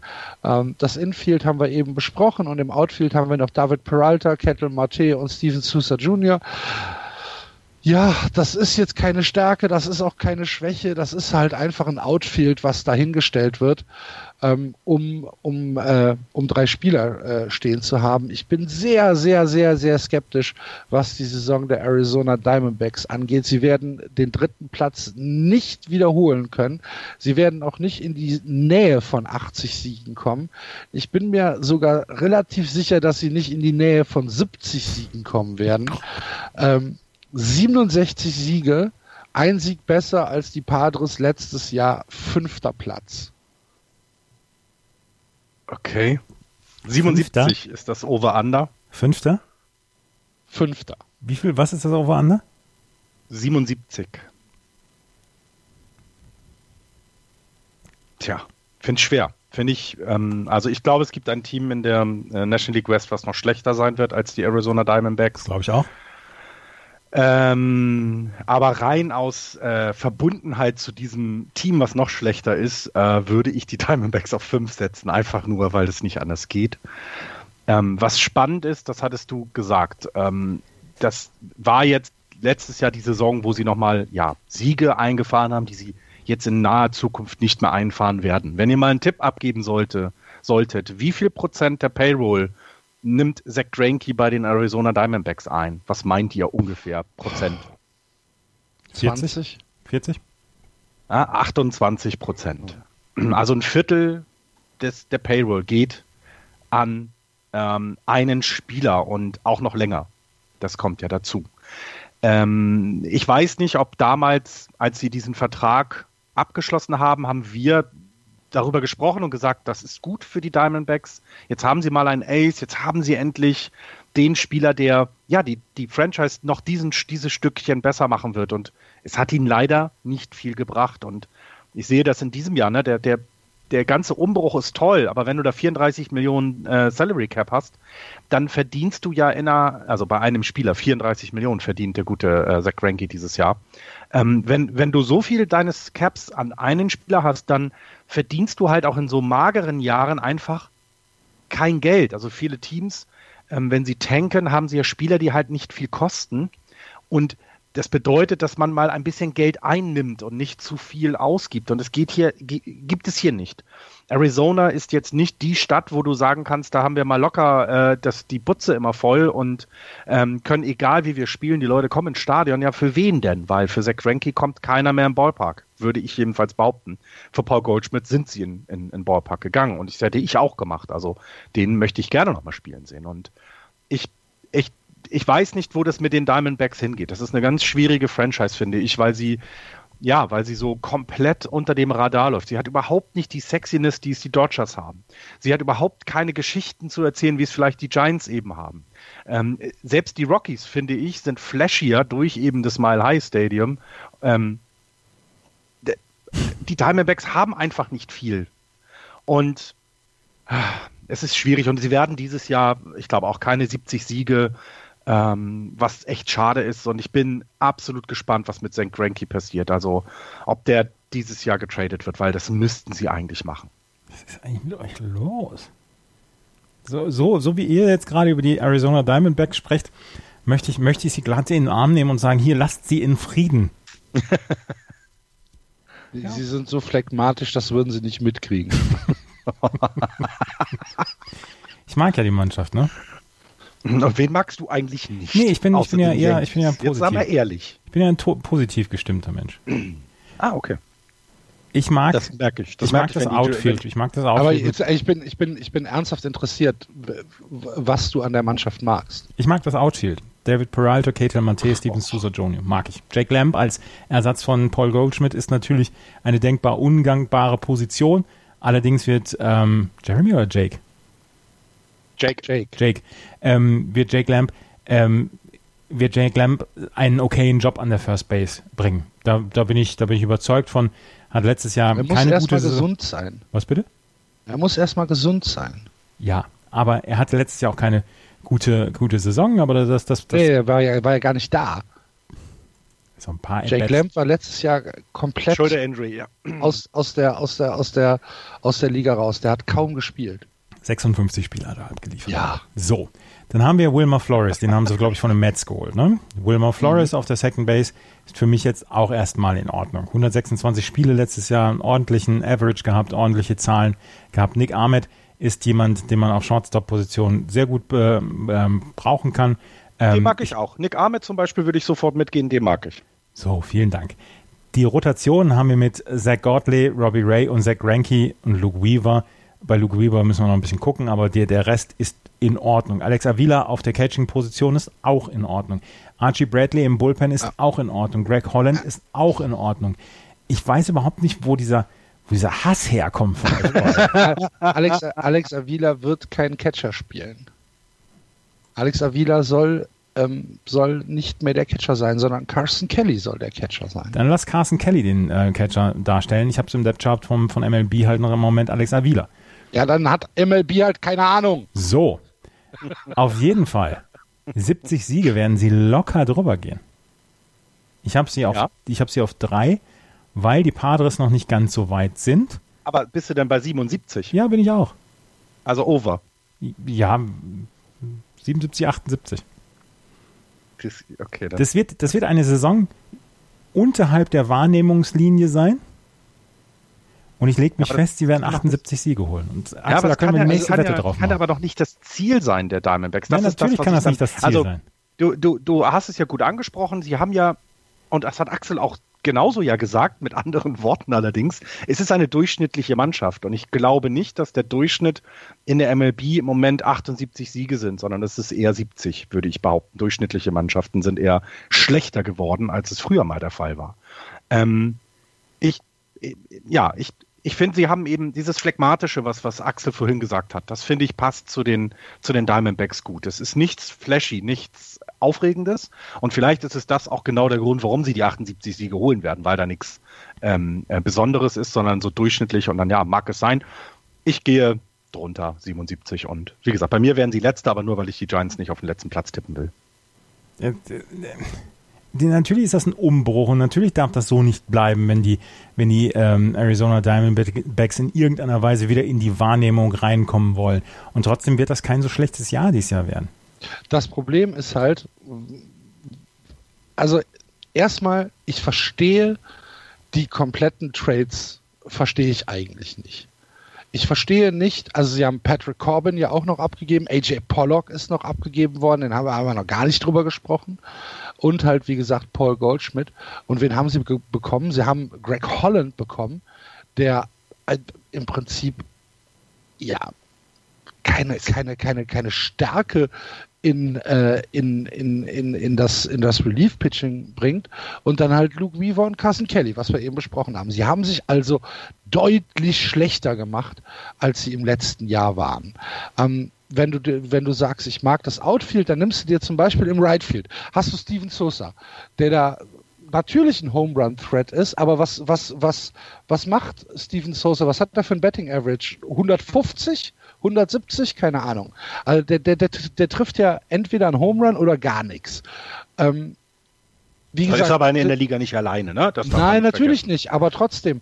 Ähm, die, die Offensive war ja im letzten Jahr schon nicht gut bei den, äh, bei den Arizona Diamondbacks. Ähm, sie, sie hatten ähm, Sie hatten irgendwie äh, 100, 120 äh, äh, Runs weniger als, als die Dodgers. Ähm, und die spielen halt auch ab und an in, in Colorado. Ne? Also äh, die war ja im letzten Jahr schon nicht so wirklich gut. Und das war mit, äh, mit Goldschmidt und, äh, und, und mit, mit, mit, mit Pollock. Also ich weiß nicht, sie sind auf sie sind mit drei Spielern deutlich schlechter, als sie im letzten Jahr waren. Sie? sie? haben im letzten, sie haben im letzten Jahr 82 Siege geholt. Ähm, das wird sich nicht wiederholen. Also für mich sind sie klar das schlechteste, das schwächste Team in der in der äh, National League West. Vielleicht geben ihnen die Giants einen guten Kampf um den letzten Platz. Am Ende glaube Ja, am, am Ende glaube ich aber, dass wir hier nicht von 70 Siegen reden, ähm, sondern ich bleibe dabei, 67 ähm, und letzter Platz. Ja. Also endlich mal Kontroverse im Podcast. ja.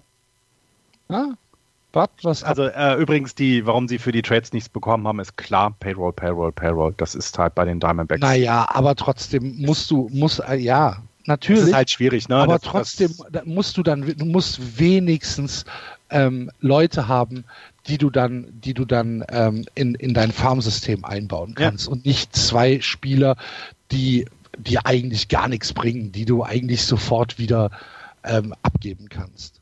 Ja, also wie gesagt, und auch wenn man sich das, die Minor League von ihnen anguckt, ne, also so richtig dieses Jahr hast du vielleicht den Namen John Duplantier als, ähm, als Pitcher.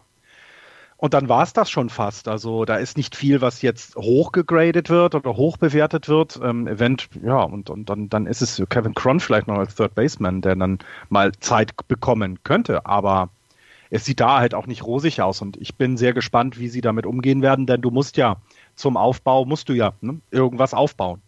Ja. Was sie noch gemacht haben, äh, um das Segment vielleicht abzuschließen, Sie haben einen Vertrag mit äh, der Central League in Japan abgeschlossen und dort genauer gesagt mit äh, dem Team aus Yokohama, um äh, zusammenzuarbeiten und ähm, und Prospects aus Yokohama mit einer First Option auf äh, Arizona äh, zu verpflichten.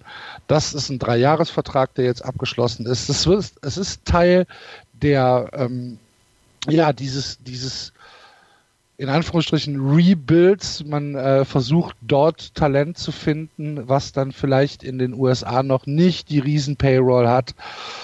Mal schauen. Wie gesagt, ich bin im Moment sehr, sehr skeptisch. Ich glaube auch nicht, dass es besser wird für die Diamondbacks. Wir werden äh, im Mai wissen, äh, wo die Reise hingeht.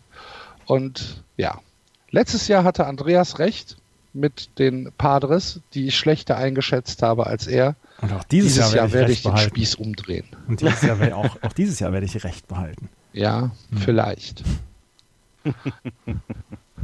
Aber bevor wir zu den Padres kommen, gibt es noch ein Team, ähm, über das äh, wir sprechen müssen, nämlich die San Francisco Giants. Letztes Jahr 16 Spiele unter 500, 73 Siege bei 89 Niederlagen und eine Losing Series. Wie viel waren es? Wie viel haben sie in Folge verloren, Florian? Wir hatten doch mal drüber gesprochen.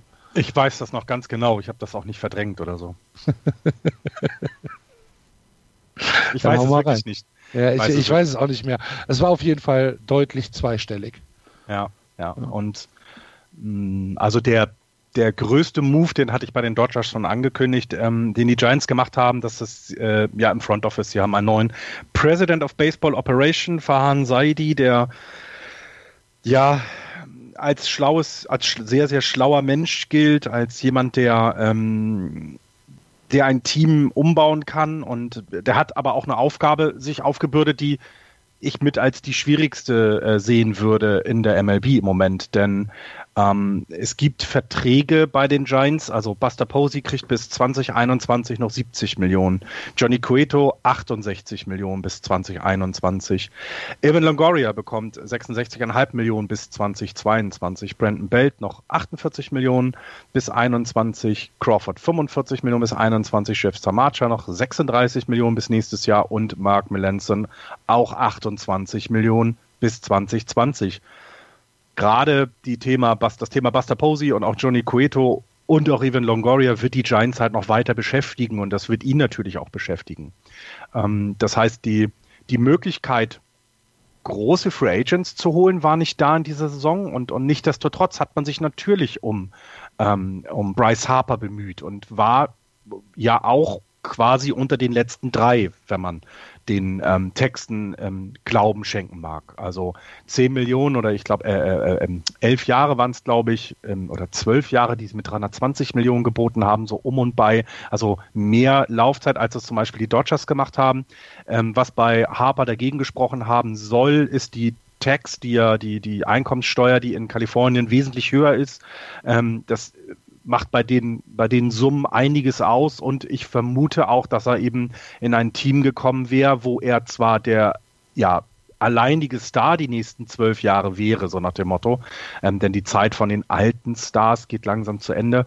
Ähm, aber er ist eben nicht, er wäre nicht kompetitiv gewechselt und das ist aber den, ja, das haben die Phillies dann eben, ja, ihn bekommen und die Giants nicht. Ich kann diesen, dieses Werben um, um Bryce Harper vollkommen verstehen.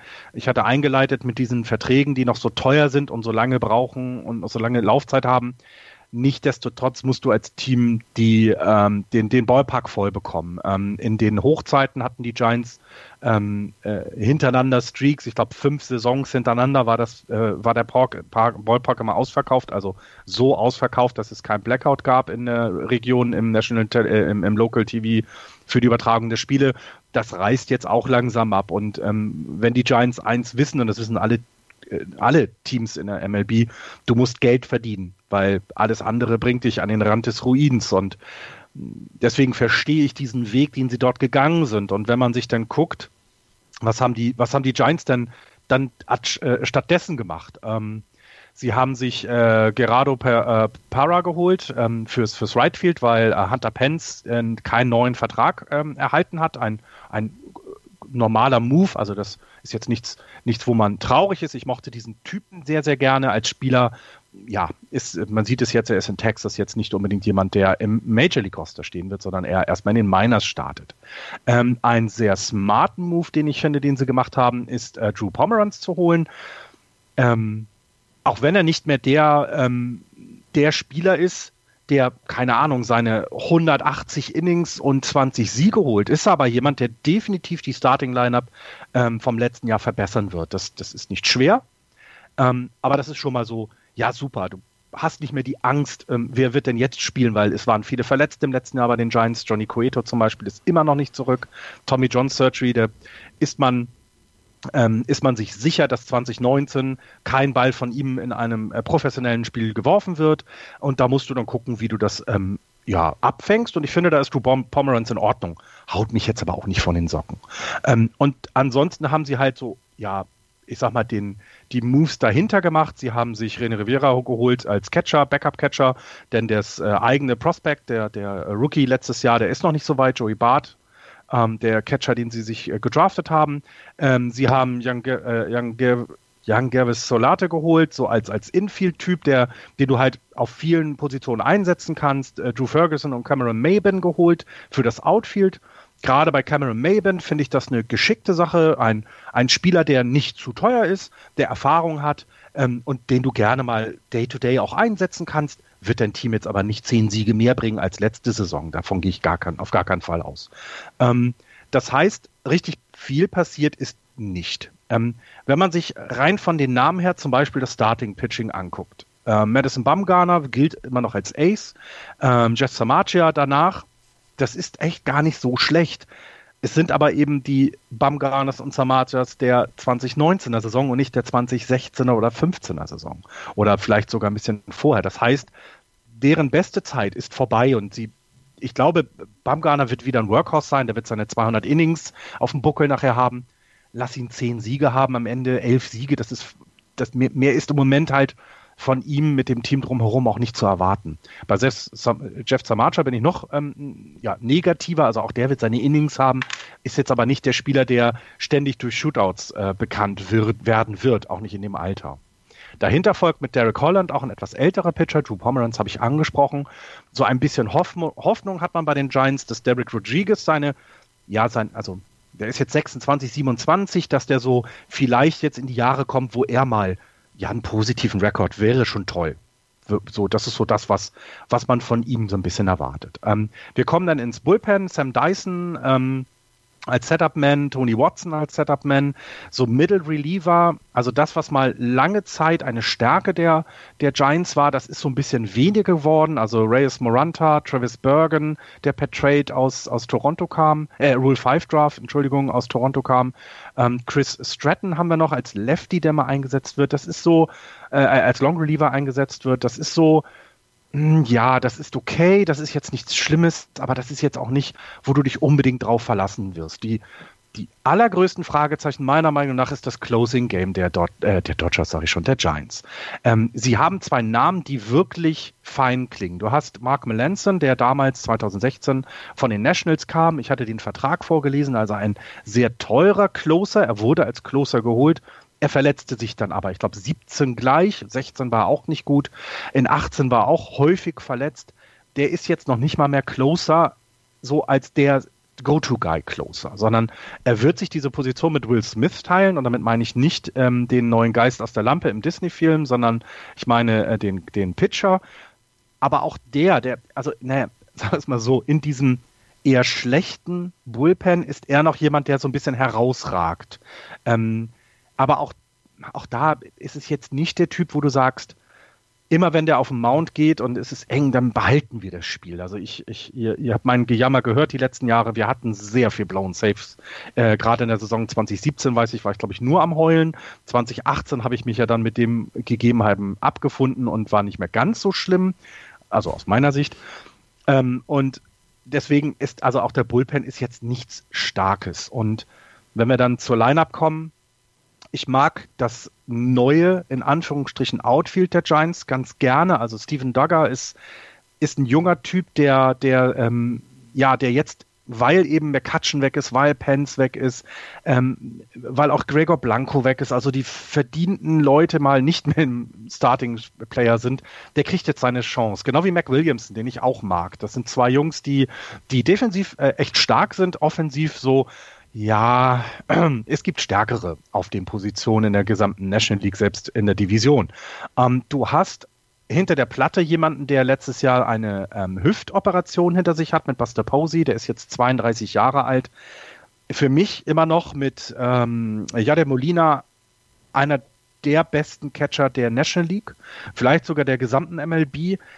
Vor allem aber was das Defensive angeht. Also Buster Posey hat schon, ich glaube, zwei oder drei ähm, Perfect Games beziehungsweise No-Hitter ähm, ähm, gecallt. Da war hinter der Platte, der kann das. Offensiv war er über die letzten Jahre immer ja die tragende Figur der, der, der Giants. Das kriegt er nicht mehr hin. Also da glaube ich nicht dran. Er wird wieder eine, lass ihn so ein 300er Betting Average haben, dann lass ihn seine 15 Home Runs schlagen, ein paar um die 50, 60 RBIs. Mehr ist da meines Erachtens nicht zu erwarten. Und das meine ich jetzt gar nicht Negativ ist es einfach, er wird nicht jünger. Und ähm, ähm wir haben auf 1b Brandon Belt, ja, der hatte letztes Jahr einen Ball an den Kopf bekommen. Ich weiß nicht, ob ihr euch noch daran erinnert. Und er selber hat jetzt in der Offseason sehr offen darüber gesprochen und sagte, er war danach dann auch äh, wegen Depressionen in Behandlung. Ähm, den hat diese Concussion, also diese Gehirnerschütterung, komplett aus der Bahn geworfen im letzten Jahr. Und ich weiß nicht, ob es dieses Jahr dann besser wird. Also ich, ich weiß nicht, ob das jetzt das, das Jahr so ein bisschen Pause machen, also Pause machen in dem Sinne, dass er halt nicht an seinem höchsten Niveau spielt, ihm da geholfen hat. Da bin ich mir einfach unsicher. Das ist ein ganz, ganz großes Fragezeichen bei mir. Ähm, Shotstop und äh, Second Base, Joe Panic und, und, und, und, und Brandon Crawford mag ich gerne, ist ein defensiv tolles Duo. Da werden wir viele Double Plays sehen. Aber offensiv, ja, Joe Panic hatte mal so den Blick auf, der könnte was werden, aber oh, wenn der ein 300er On-Base-Percentage hat, dann sind wir schon glücklich. Und ähm, Evan Longoria, toller Move damals, viel zu teuer. Könnte dieses Jahr sogar derjenige sein, der die meisten Home Runs schlägt in einem Team, was nicht viele schlagen wird. Ähm, das liegt am Ballpark, das liegt aber auch an den Spielern. Das haut einem wirklich nicht so richtig, richtig von den Socken. Ich mag die Mannschaft trotzdem noch. Ich bin ein absoluter Brandon Crawford-Fan. Ich habe ein Trikot von ihm in, in meinem Schrank hängen und ich, ich finde diesen Spieler, ich finde den fantastisch. Ich bin Buster Posey-Fan. Brandon Belt mag ich, Joe Panic.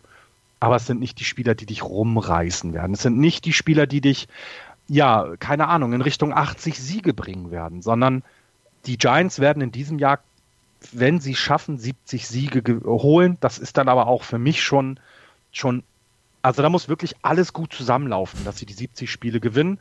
Ähm, das meine ich jetzt nicht böse, denn sie sind eben, ja, die, das ist dieses Championship-Team, was immer älter wird und wo die Franchise es nicht geschafft hat, nachzulegen. Also junge Leute zu traden. Ähm, ich meine, ihr wisst es selber, Madison Bumgarner stand letztes Jahr schon auf dem Trading-Block er wird es auch dieses Jahr wieder sein, weil er nächstes Jahr Free Agent wird und die Franchise einfach nicht weiß, was willst du da tun? Was kannst du da noch tun? Und ähm, das ist in Ordnung. Es wird eine 70 ähm. Man wird dann ähm, an, anhand der Trades und anhand der Signings, die dann ähm, zur Trade Deadline kommen und dann in der Offseason dieses äh, 2020 äh, dann kommen werden, dann wird man sehen, wie die Handschrift von Fan Saidi wird, weil da verspreche ich mir tatsächlich, tatsächlich viel von. Das ist ein ganz schlauer Typ, der es ja auch geschafft hat, aus den Dodgers das zu machen, was sie jetzt sind. Ne? Zweimal hintereinander die World Series ähm, zu erreichen, das ist in der heutigen Zeit mit allem drum und dran echt gut. Und da hoffe ich mir natürlich sehr viel. Das Over-Under liegt bei 73, da gehe ich under. Ähm, sie werden aber einen Sieg mehr haben als die Diamondbacks, einfach damit sie nicht letzter werden. Wir haben jetzt eine Viertelstunde schon über die Giants gesprochen, die eins der schlechtesten Teams der Liga in der nächsten Saison sein werden. Das ist ein Skandal. Wir haben nicht mal über die Red Sox so viel gesprochen. Danke, Andreas. Ihr seid nur gemein. Ich nee. So. Müde Lass sind mich, wir. Ja. Müde. Ich habe die Giants, ich habe die Red, ich werde nie wieder die Red Sox loben. So, habt ihr jetzt davon. Die werden keine 70 Siege holen. Das ist das, das eins der schlechtesten Teams der Liga diese Saison. Naja, das kannst du gut haben. ja. Bin ich bei dir, dann ähm, ich habe es ja ausge, ausge, äh, lang, lang und breit ausgeführt. Das hast du ja. Das hast du. Was, ich habe nur eine Frage. Was passiert eigentlich, wenn sich irgendeiner im Outfield verletzt? Dann spiele ich, glaube ich. spielen die dann zu zweit da hinten? Das ist ja im Endeffekt auch egal, wenn du dann Triple Alley einen Ball wirfst, da kannst du auch aus dem Infield reinlaufen, wird eh ein Triple, also deswegen heißt es ja so. Nein, ich weiß es nicht. Sie haben mit Elliot Ramos in, der, äh, in, den, in den Miners einen Outfielder, Chris Shaw könnte sein, dass wir den mal sehen, das ist dann aber eben, ja, da stellst du dann halt jemanden hin, aber mehr auch nicht. Also wir haben da jetzt keinen, ähm, keine Alternativen in dem Sinne. Ähm, ich möchte hier nochmal ganz öffentlich Danke sagen ähm, für die 18 Millionen, die er ähm, bezahlt für äh, Pablo Sandoval, weil selbst da, es könnte sein, dass der mal im Outfield stehen könnte. Das wird, das wird super. Schön im Right Field in, die, in, die, in den Corner reinlaufen. Ja, da läuft der läuft direkt in die Bay rein wahrscheinlich. ja, durch die Wand durch. Der bricht ja. Also durch. Zur, zur, da frische Fische gibt oder die, die Hörer wissen das ja nicht, aber 18 Millionen Dollar des Salaries zahlen auch die, die Boston Red Sox von Und das Pablo tun Sandoval. wir mit einem Lächeln. Weil ihr es könnt. Genau. Die Giants Eine Hand in der Hose, Florian. ja. Nein, um jetzt nochmal einmal gerade ernst zu werden, du hast wirklich jetzt eine Viertelstunde drüber gesprochen und wir müssen, glaube ich, gar nicht groß, groß da, da was dazu bringen. Madison Bumgarner, die, die, die, die Mannschaft riecht inzwischen muffig. Ja, sie haben noch Brandon Bell, sie haben noch Joe Panic, Brandon Crawford, Madison Bumgarner ähm, und ähm, vielleicht dann auch ihr Mann Jesse Marjan noch. Aber der Rest das ist halt einfach nicht mehr das Niveau, was sie vor drei oder vier Jahren noch hatten. Und ich glaube tatsächlich, dass sie 70 Siege maximal holen werden und äh, auf Platz 5 in dieser, in dieser Division landen werden.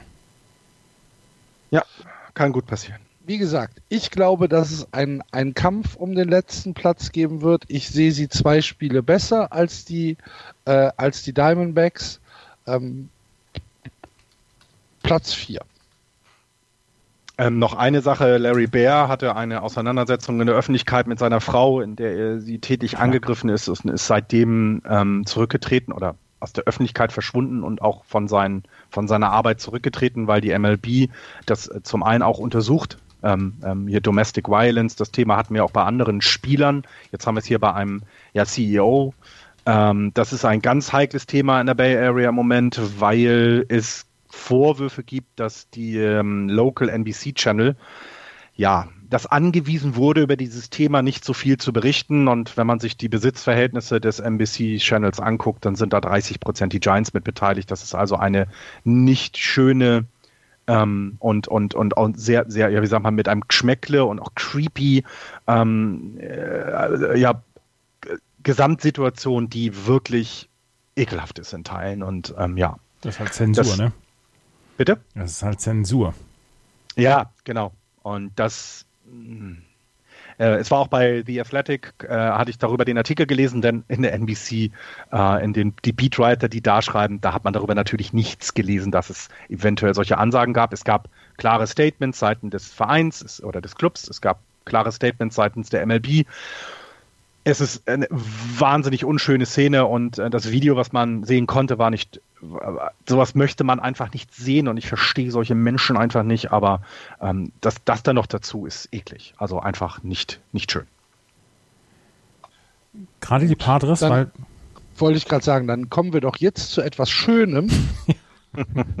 nämlich zu den San Diego Padres, die letztes Jahr schon gezeigt haben, dass sie ähm, auf dem in Anführungsstrichen richtigen Weg sind, den Rebuild klug und, äh, und geduldig vorzutragen. Und dieses Jahr, Andreas, werden sie den nächsten Schritt gehen. Wenn die äh, San Francisco Giants so ein bisschen der grimmige November sind, wo alles stürmt und, und äh, es drei Grad kalt ist und man eigentlich so auf gar nichts Bock hat, dann sind die San Diego Padres Anfang März, wo die ersten wärmenden Sonnenstrahlen so zu sehen sind, man rausgeht, man vielleicht auch schon die Leute in den Cafés draußen sitzen sieht mit diesen Decken, sie haben die Sonnenbrillen auf und sie freuen sich auf einen fantastischen Sommer.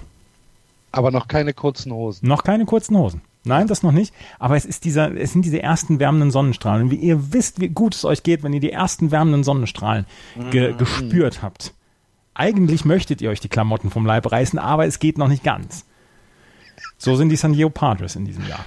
66 Siege, 96 Niederlagen letztes Jahr, 150er Run Differential im Minus. Und dann haben sie in diesem Jahr gar nicht so viel gemacht. Sie haben sich Ian Kinsler geholt auf der Second Base, sie haben sich Garrett Richards geholt, der allerdings ähm, jetzt das, äh, die gesamte Saison ausfallen wird, weil er Tommy John Surgery nach seiner Unterschrift machen musste. Und dann haben sie noch Greg Garcia im Infield geholt. Colton Brewer, Walker Lockett, Ron Wick, Rafi Lopez sind gegangen. Äh, auch Freddy Galvis ist gegangen. Moment, Moment, ähm, Moment, Moment, stopp, stopp, stopp, stopp, stopp. Da hast du aber jemanden vergessen. Ich komme da gleich drauf. Ich ah, okay. komme da gleich drauf.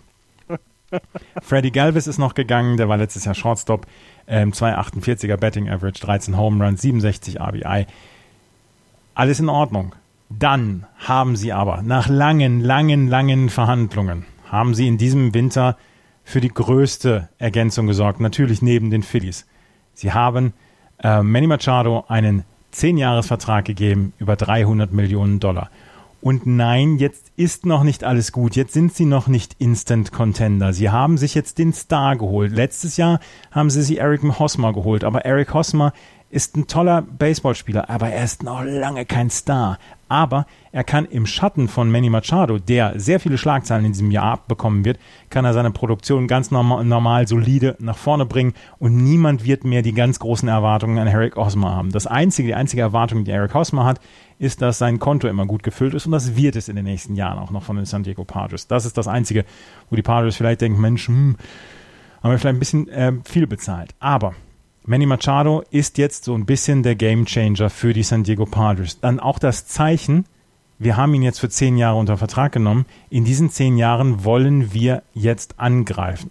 Es ist noch nicht das Jahr eins des Angriffs. Das, es ist die Vorbereitung. Es ist, man sucht sich die Fackeln und die Forken zusammen, damit man nächstes Jahr dann angreifen kann. Dieses Jahr wird es noch nicht der ganz große Angriff sein, weil zum Beispiel ja auch die Starting Rotation noch zu schwach ist. Wir haben in der Rotation Joey Lucchesi, Robbie Erlin, Eric Lauer, Chris Paddock, Matt Strum. Garrett Richards, habe ich eben schon gesagt, wird 2020 dazu kommen. Er hatte letztes Jahr einen 366er ERA mit den LA Angels. ähm, 87 Strikeouts. Das könnte einer sein, der in den nächsten Jahren ein Anker dieser Rotation sein wird. Nicht der absolute Go-To-Guy, aber ein Anker sein kann. Der Rest, ähm, die Rotation letztes Jahr war schlecht. Da können wir, können wir erstmal sagen, es war die, die, die schlechteste ERA in der National Leagues. In der National League Clayton Richards hat letztes Jahr die meisten Starts gehabt und war dann auch mit der schlechteste Pitcher der gesamten Liga. Hatte einen über 5er ERA. Es war richtig, richtig, richtig schwach. Lucchesi hat letztes Jahr noch Double A gepitcht und kommt jetzt dann rein und wird jetzt, ähm, wird jetzt wahrscheinlich sogar den Open Day, Opening Day Start bekommen.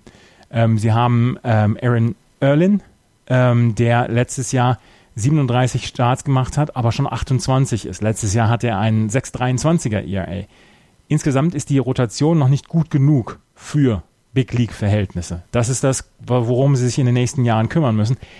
Aber, das große Aber ist, dass die San Diego Padres Prospects haben bis zum Abwinken. Und das wird in den nächsten Jahren das große, große Plus der San Diego Padres sein. Sie haben in den letzten Jahren sehr viel getan, um zu verlieren, um Spiele zu verlieren, haben aber mit Trades insgesamt so viele Jungs angehäuft in den Prospects. Ihr Nummer 2 Prospect ist Mackenzie Gore, links, ähm, Linkshänder, Pitcher. Fernando Tatis Jr., da können wir sagen, der wird mit Vladimir Guerrero darum kämpfen, in diesem Jahr, vielleicht auch erst im nächsten Jahr, der beste Rookie zu sein, beziehungsweise der beste ganz junge Spieler. Er wird auf jeden Fall auf Platz 2 in der Prospect-List im Moment genannt, vor Eloy Jimenez hinter Vladimir Guerrero Jr. Sie haben Francisco Mejia im Center ähm, als Catcher oder als Outfielder. Sie haben Luis Urias, den sie im Infield einsetzen werden, wahrscheinlich auch schon in diesem Jahr sehr, sehr früh. Sie haben Chris Paddock, den habe ich eben schon erwähnt für die Rotation, Nummer 5 Prospect. Sie haben Luis Petino, Nummer 6 Prospect. Sie haben 10 Prospects unter den Top 100 der MLB Prospects, des MLB Prospect Rankings. Und sie haben die beste Farm in der kompletten Liga. Und das wird in den nächsten Jahren das große, große Plus der San Diego Padres sein. Dieses Jahr müssen alle noch ein bisschen Geduld haben. Nächstes Jahr wird die Post abgehen bei den San Diego Padres. Da bin ich mir ganz, ganz sicher. In diesem Jahr werden wir Eric Hosmer auf der ersten Base sehen. Ian Kinsler auf der Second Base. Ian Kinsler, über den habe ich mich als Red Sox-Fan letztes Jahr diverse Mal aufgeregt, aber solide Defense bringt er immer noch.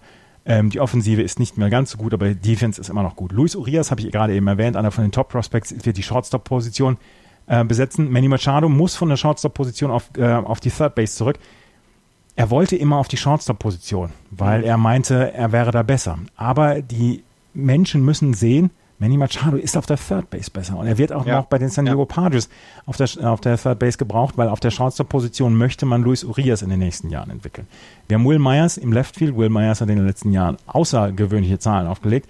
Wir haben Manuel Margot im Center Field. Wir haben Hunter Renfro im Right Field. Wir haben äh, im Bullpen Yates, Stammen Warren da müssen wir noch nicht groß drüber sprechen. Wie gesagt, dieses Jahr wird noch ein Übergangsjahr sein. Sie werden zwei Siege besser haben oder zwei Siege mehr haben am Ende als die San Francisco Giants, aber wir werden sehr viel Spaß mit den San Diego Padres schon dieses Jahr haben, wenn irgendwann die jungen Spieler alle nach und nach kommen.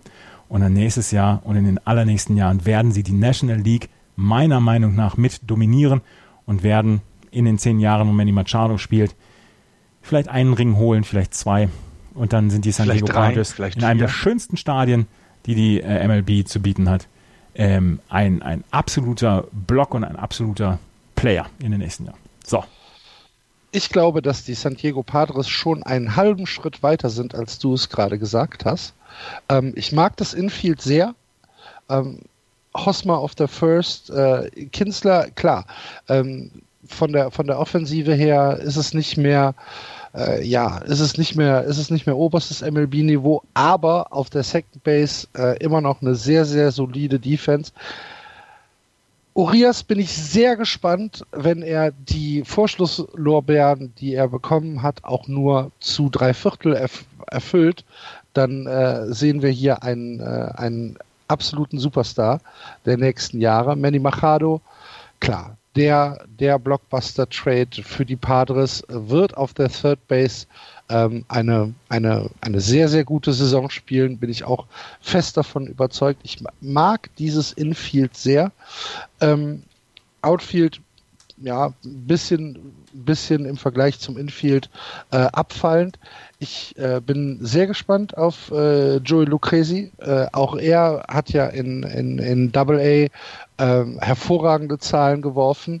Mal schauen, wie der, wie der Transfer in die Big Leagues äh, gelingt. Ansonsten ist das Pitching sicherlich äh, immer noch so ein bisschen die, äh, die kleine Schwäche der San, San Diego Padres. Ich sehe sie aber genau wie du, Andreas, auf einem ganz, ganz hervorragenden Wege. Wir haben letztes Jahr schon gesagt, die Padres werden, auch wenn sie natürlich nichts mit irgendwelchen, äh, mit, mit, mit, mit irgendwelchen Ausgängen äh, in, den, in den Playoffs zu tun haben, werden sie uns Spaß machen. Ich glaube, dass es dieses Jahr äh, einen deutlichen Schritt nach vorne gegeben hat. Und äh, letztes Jahr hatten sie 66 Siege. Ich sehe sie dieses Jahr auf 74, 75 Siege und schon auf Platz 3. Ich gehe da voll mit bei euch. Ähm, ich, also ich glaube, die, die, die Padres werden sich diesen Eric Hosmer-Vertrag immer noch mal an den Spiegel hängen und sagen, sowas nie wieder. Ähm, das, das war vielleicht eben der damals die falsche Entscheidung und das sieht man jetzt dann, weil er eben sehr viel ähm, Salary wegnimmt, äh, Salary Cap wegnimmt und nicht die Leistung bringt. Es ist aber trotzdem so wie Andreas gesagt hat, genau das Manny Machado Machado wird wird der Leuchtturmspieler sein und damit vielleicht solchen Jungs wie Eric Hosmer die Möglichkeit geben, ja, einfach Day-to-Day -Day da zu sein und, und seine Work-Ethic zu zeigen. Das wäre mir zum Beispiel etwas, was ich bei Ian Kinsler so, ich habe ihn selber noch nie im Team gehabt, ihr hattet ihn mal, das ist auch jemand, glaube ich, der jeden Tag äh, zur Arbeit geht und immer versucht, sein Bestes zu geben. Das ist niemand, der so ein bisschen sich hängen lässt, sondern auch mit seinen 36 Jahren wird er den Jungs ein Vorbild sein. Und das ist manchmal nicht unwichtig. Und deswegen finde ich den, finde ich ähm, die, die Verpflichtung auch gut. Und ähm, ja, über alles andere haben wir geredet. Ich glaube, wären die Padres, die Dodgers, in, in, also würden die jetzt gerade in Los Angeles sein, dann hätten sie sich noch Dallas Keuchel geholt, um dieses Jahr noch mehr anzugreifen. Ähm, ich glaube, sie sind für mich mit das Team, was die meisten äh, Siege äh, mehr haben will als in der Saison davor. Ihr Over-Under liegt, liegt nämlich bei 77,5 und da gehe ich drüber. Ich sagte, sie werden so um die 78, 79 Siege holen. Sie werden mit den Playoffs nichts zu tun haben. Das ist auch alles völlig in Ordnung. Das habt ihr alles gut erklärt aber sie sind besser als letztes Jahr und ich glaube, das wird man deutlich sehen. Und Andreas wird, äh, ich glaube, dann 2020 die ganzen, ähm, die Sendung dann im Patres-Trikot, ähm, weil der ist ja so heiß auf dieses Team, das ist ja unfassbar. Ja, aber verständlicherweise. Das wird ein super Team in den nächsten Jahren. Ja. Ey, wenn du dir anguckst, ne, also alles andere, jetzt lass sie mal noch, also jetzt lass sie mal tatsächlich noch einen Starting Pitcher, einen etwas erfahrenen Starting Pitcher per Trade oder Free Agency holen. Hey, na, also ich, ich gucke da in Richtung Arizona. Zach Greinke. Lass Zach Greinke bitte da spielen. Ey, das ist, das wäre geil. Also, und das müssen sie dieses Jahr noch nicht. Das können sie nächstes Jahr in Ruhe machen. Das ist das Geile daran. Die sind nicht dazu verpflichtet, dieses Jahr ähm, ähm, ja, ja, oben anzugreifen. Die haben die zehn Jahre mit Manny Machado haben sie. Und die haben sie garantiert. Und das ist, da wird, na, und bei allem, was ich vorhin über die Dodgers gesagt habe, nächst, wenn sie die Dodgers dieses Jahr die World Series nicht gewinnen, dann wird nächstes Jahr dort etwas passieren. Und diese Dominanz wird dann eben nicht mehr vorhanden sein. Und schon können die Padres da äh, reingehen. Den Diamondbacks und den Rockies traue ich das nicht in der Form zu, wie man es den Padres zutrauen kann. Das ist super. Also äh, super geschickt gemacht, top äh, Front Office Arbeit. Ähm, äh, kleines, äh, kleines Häkchen oder ein kleiner Haken dabei, dieser Eric Hosmer-Vertrag, aber gut, da sitzen sie dann halt auch mal aus. Eins noch gerade, wenn ihr in der nächsten Saison, und ihr werdet es in der nächsten Saison, ähm, die Padres gucken, guckt es im, im Channel beziehungsweise mit der Version der Padres, mit den Kommentatoren, mit Mark Grant und Don Orsillo, die lustigste Booth in der gesamten Liga. Ja. Schön, dass du jetzt nochmal die Wunde aufgerissen hast und ein Jerry Remy ist zurück. Meersalz reingestreut hast. Jerry Remy ist zurück. Das ist das Wichtigste. Jerry Remy ist zurück und äh, ähm, Cheese Dan Eckersley. hat wie viele Spiele äh, machen sie zusammen? 35. 35, 35 Dreimann-Boost-Spiele äh, bei Nessen.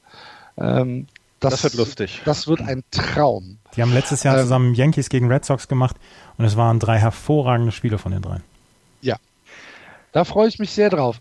Dann sind wir durch mit unseren Vorschauen für die kommende Saison. Los geht es in äh, zehn Tagen mit äh, den ersten mit den ersten Spielen der äh, MLB-Saison 2019. Aber wir werden uns vorher noch mal hören. Wir werden in der nächsten Woche wahrscheinlich nicht am Sonntag oder relativ sicher nicht am Sonntag, sondern ähm, eher Montag, Dienstag uns noch mal kurz zusammenfinden und hier unsere Traummannschaft äh, jeweils zusammenstellen haben uns ein kleines Spiel überlegt, wie wir drei äh, hier äh, so einen kleinen Draft machen. Das äh, wird nächste Woche noch passieren und dann gehen wir in die Saison. Und äh, damit wir beruhigt in die Saison gehen, äh, gibt es noch äh, ein äh, Shutout äh, an ein äh, ja an an äh, den Georg, der uns letzte Woche einen Zuschuss hat zukommen lassen, über den wir ja, uns fehlten da ein wenig die Worte. Lieber Georg, vielen, vielen Dank für äh, deine Unterstützung für Just Baseball. Das hat uns sehr, sehr gefreut und äh, hat uns ja ein bisschen, kann man sagen, Druck vom Kessel genommen wahrscheinlich. Ihr wisst, was ich meine. Ähm, ansonsten äh, heißt es äh, Danke zu sagen an euch fürs Zuhören. Wir freuen uns wie immer über eure Kommentare auf Facebook, auf Twitter oder wenn ihr ganz viel Lust habt, eine Rezension auf iTunes zu hinterlassen, dann wäre das für uns natürlich auch super. Und äh, wenn ihr es dem Georg nachtun wollt und dieses kleine Liebhaberprojekt auch ein bisschen unterstützen wollt, auf der Homepage auf justbaseball.de gibt es einen kleinen Spendenbutton. Da freuen wir uns natürlich auch kolossal. Ansonsten bleibt uns nichts anderes äh, zu sagen als Danke fürs Zuhören und wir hören uns nächste Woche wieder. Bald geht's los. Wir sind aufgeregt. Playball. Tschüss. Tschüss. Ciao.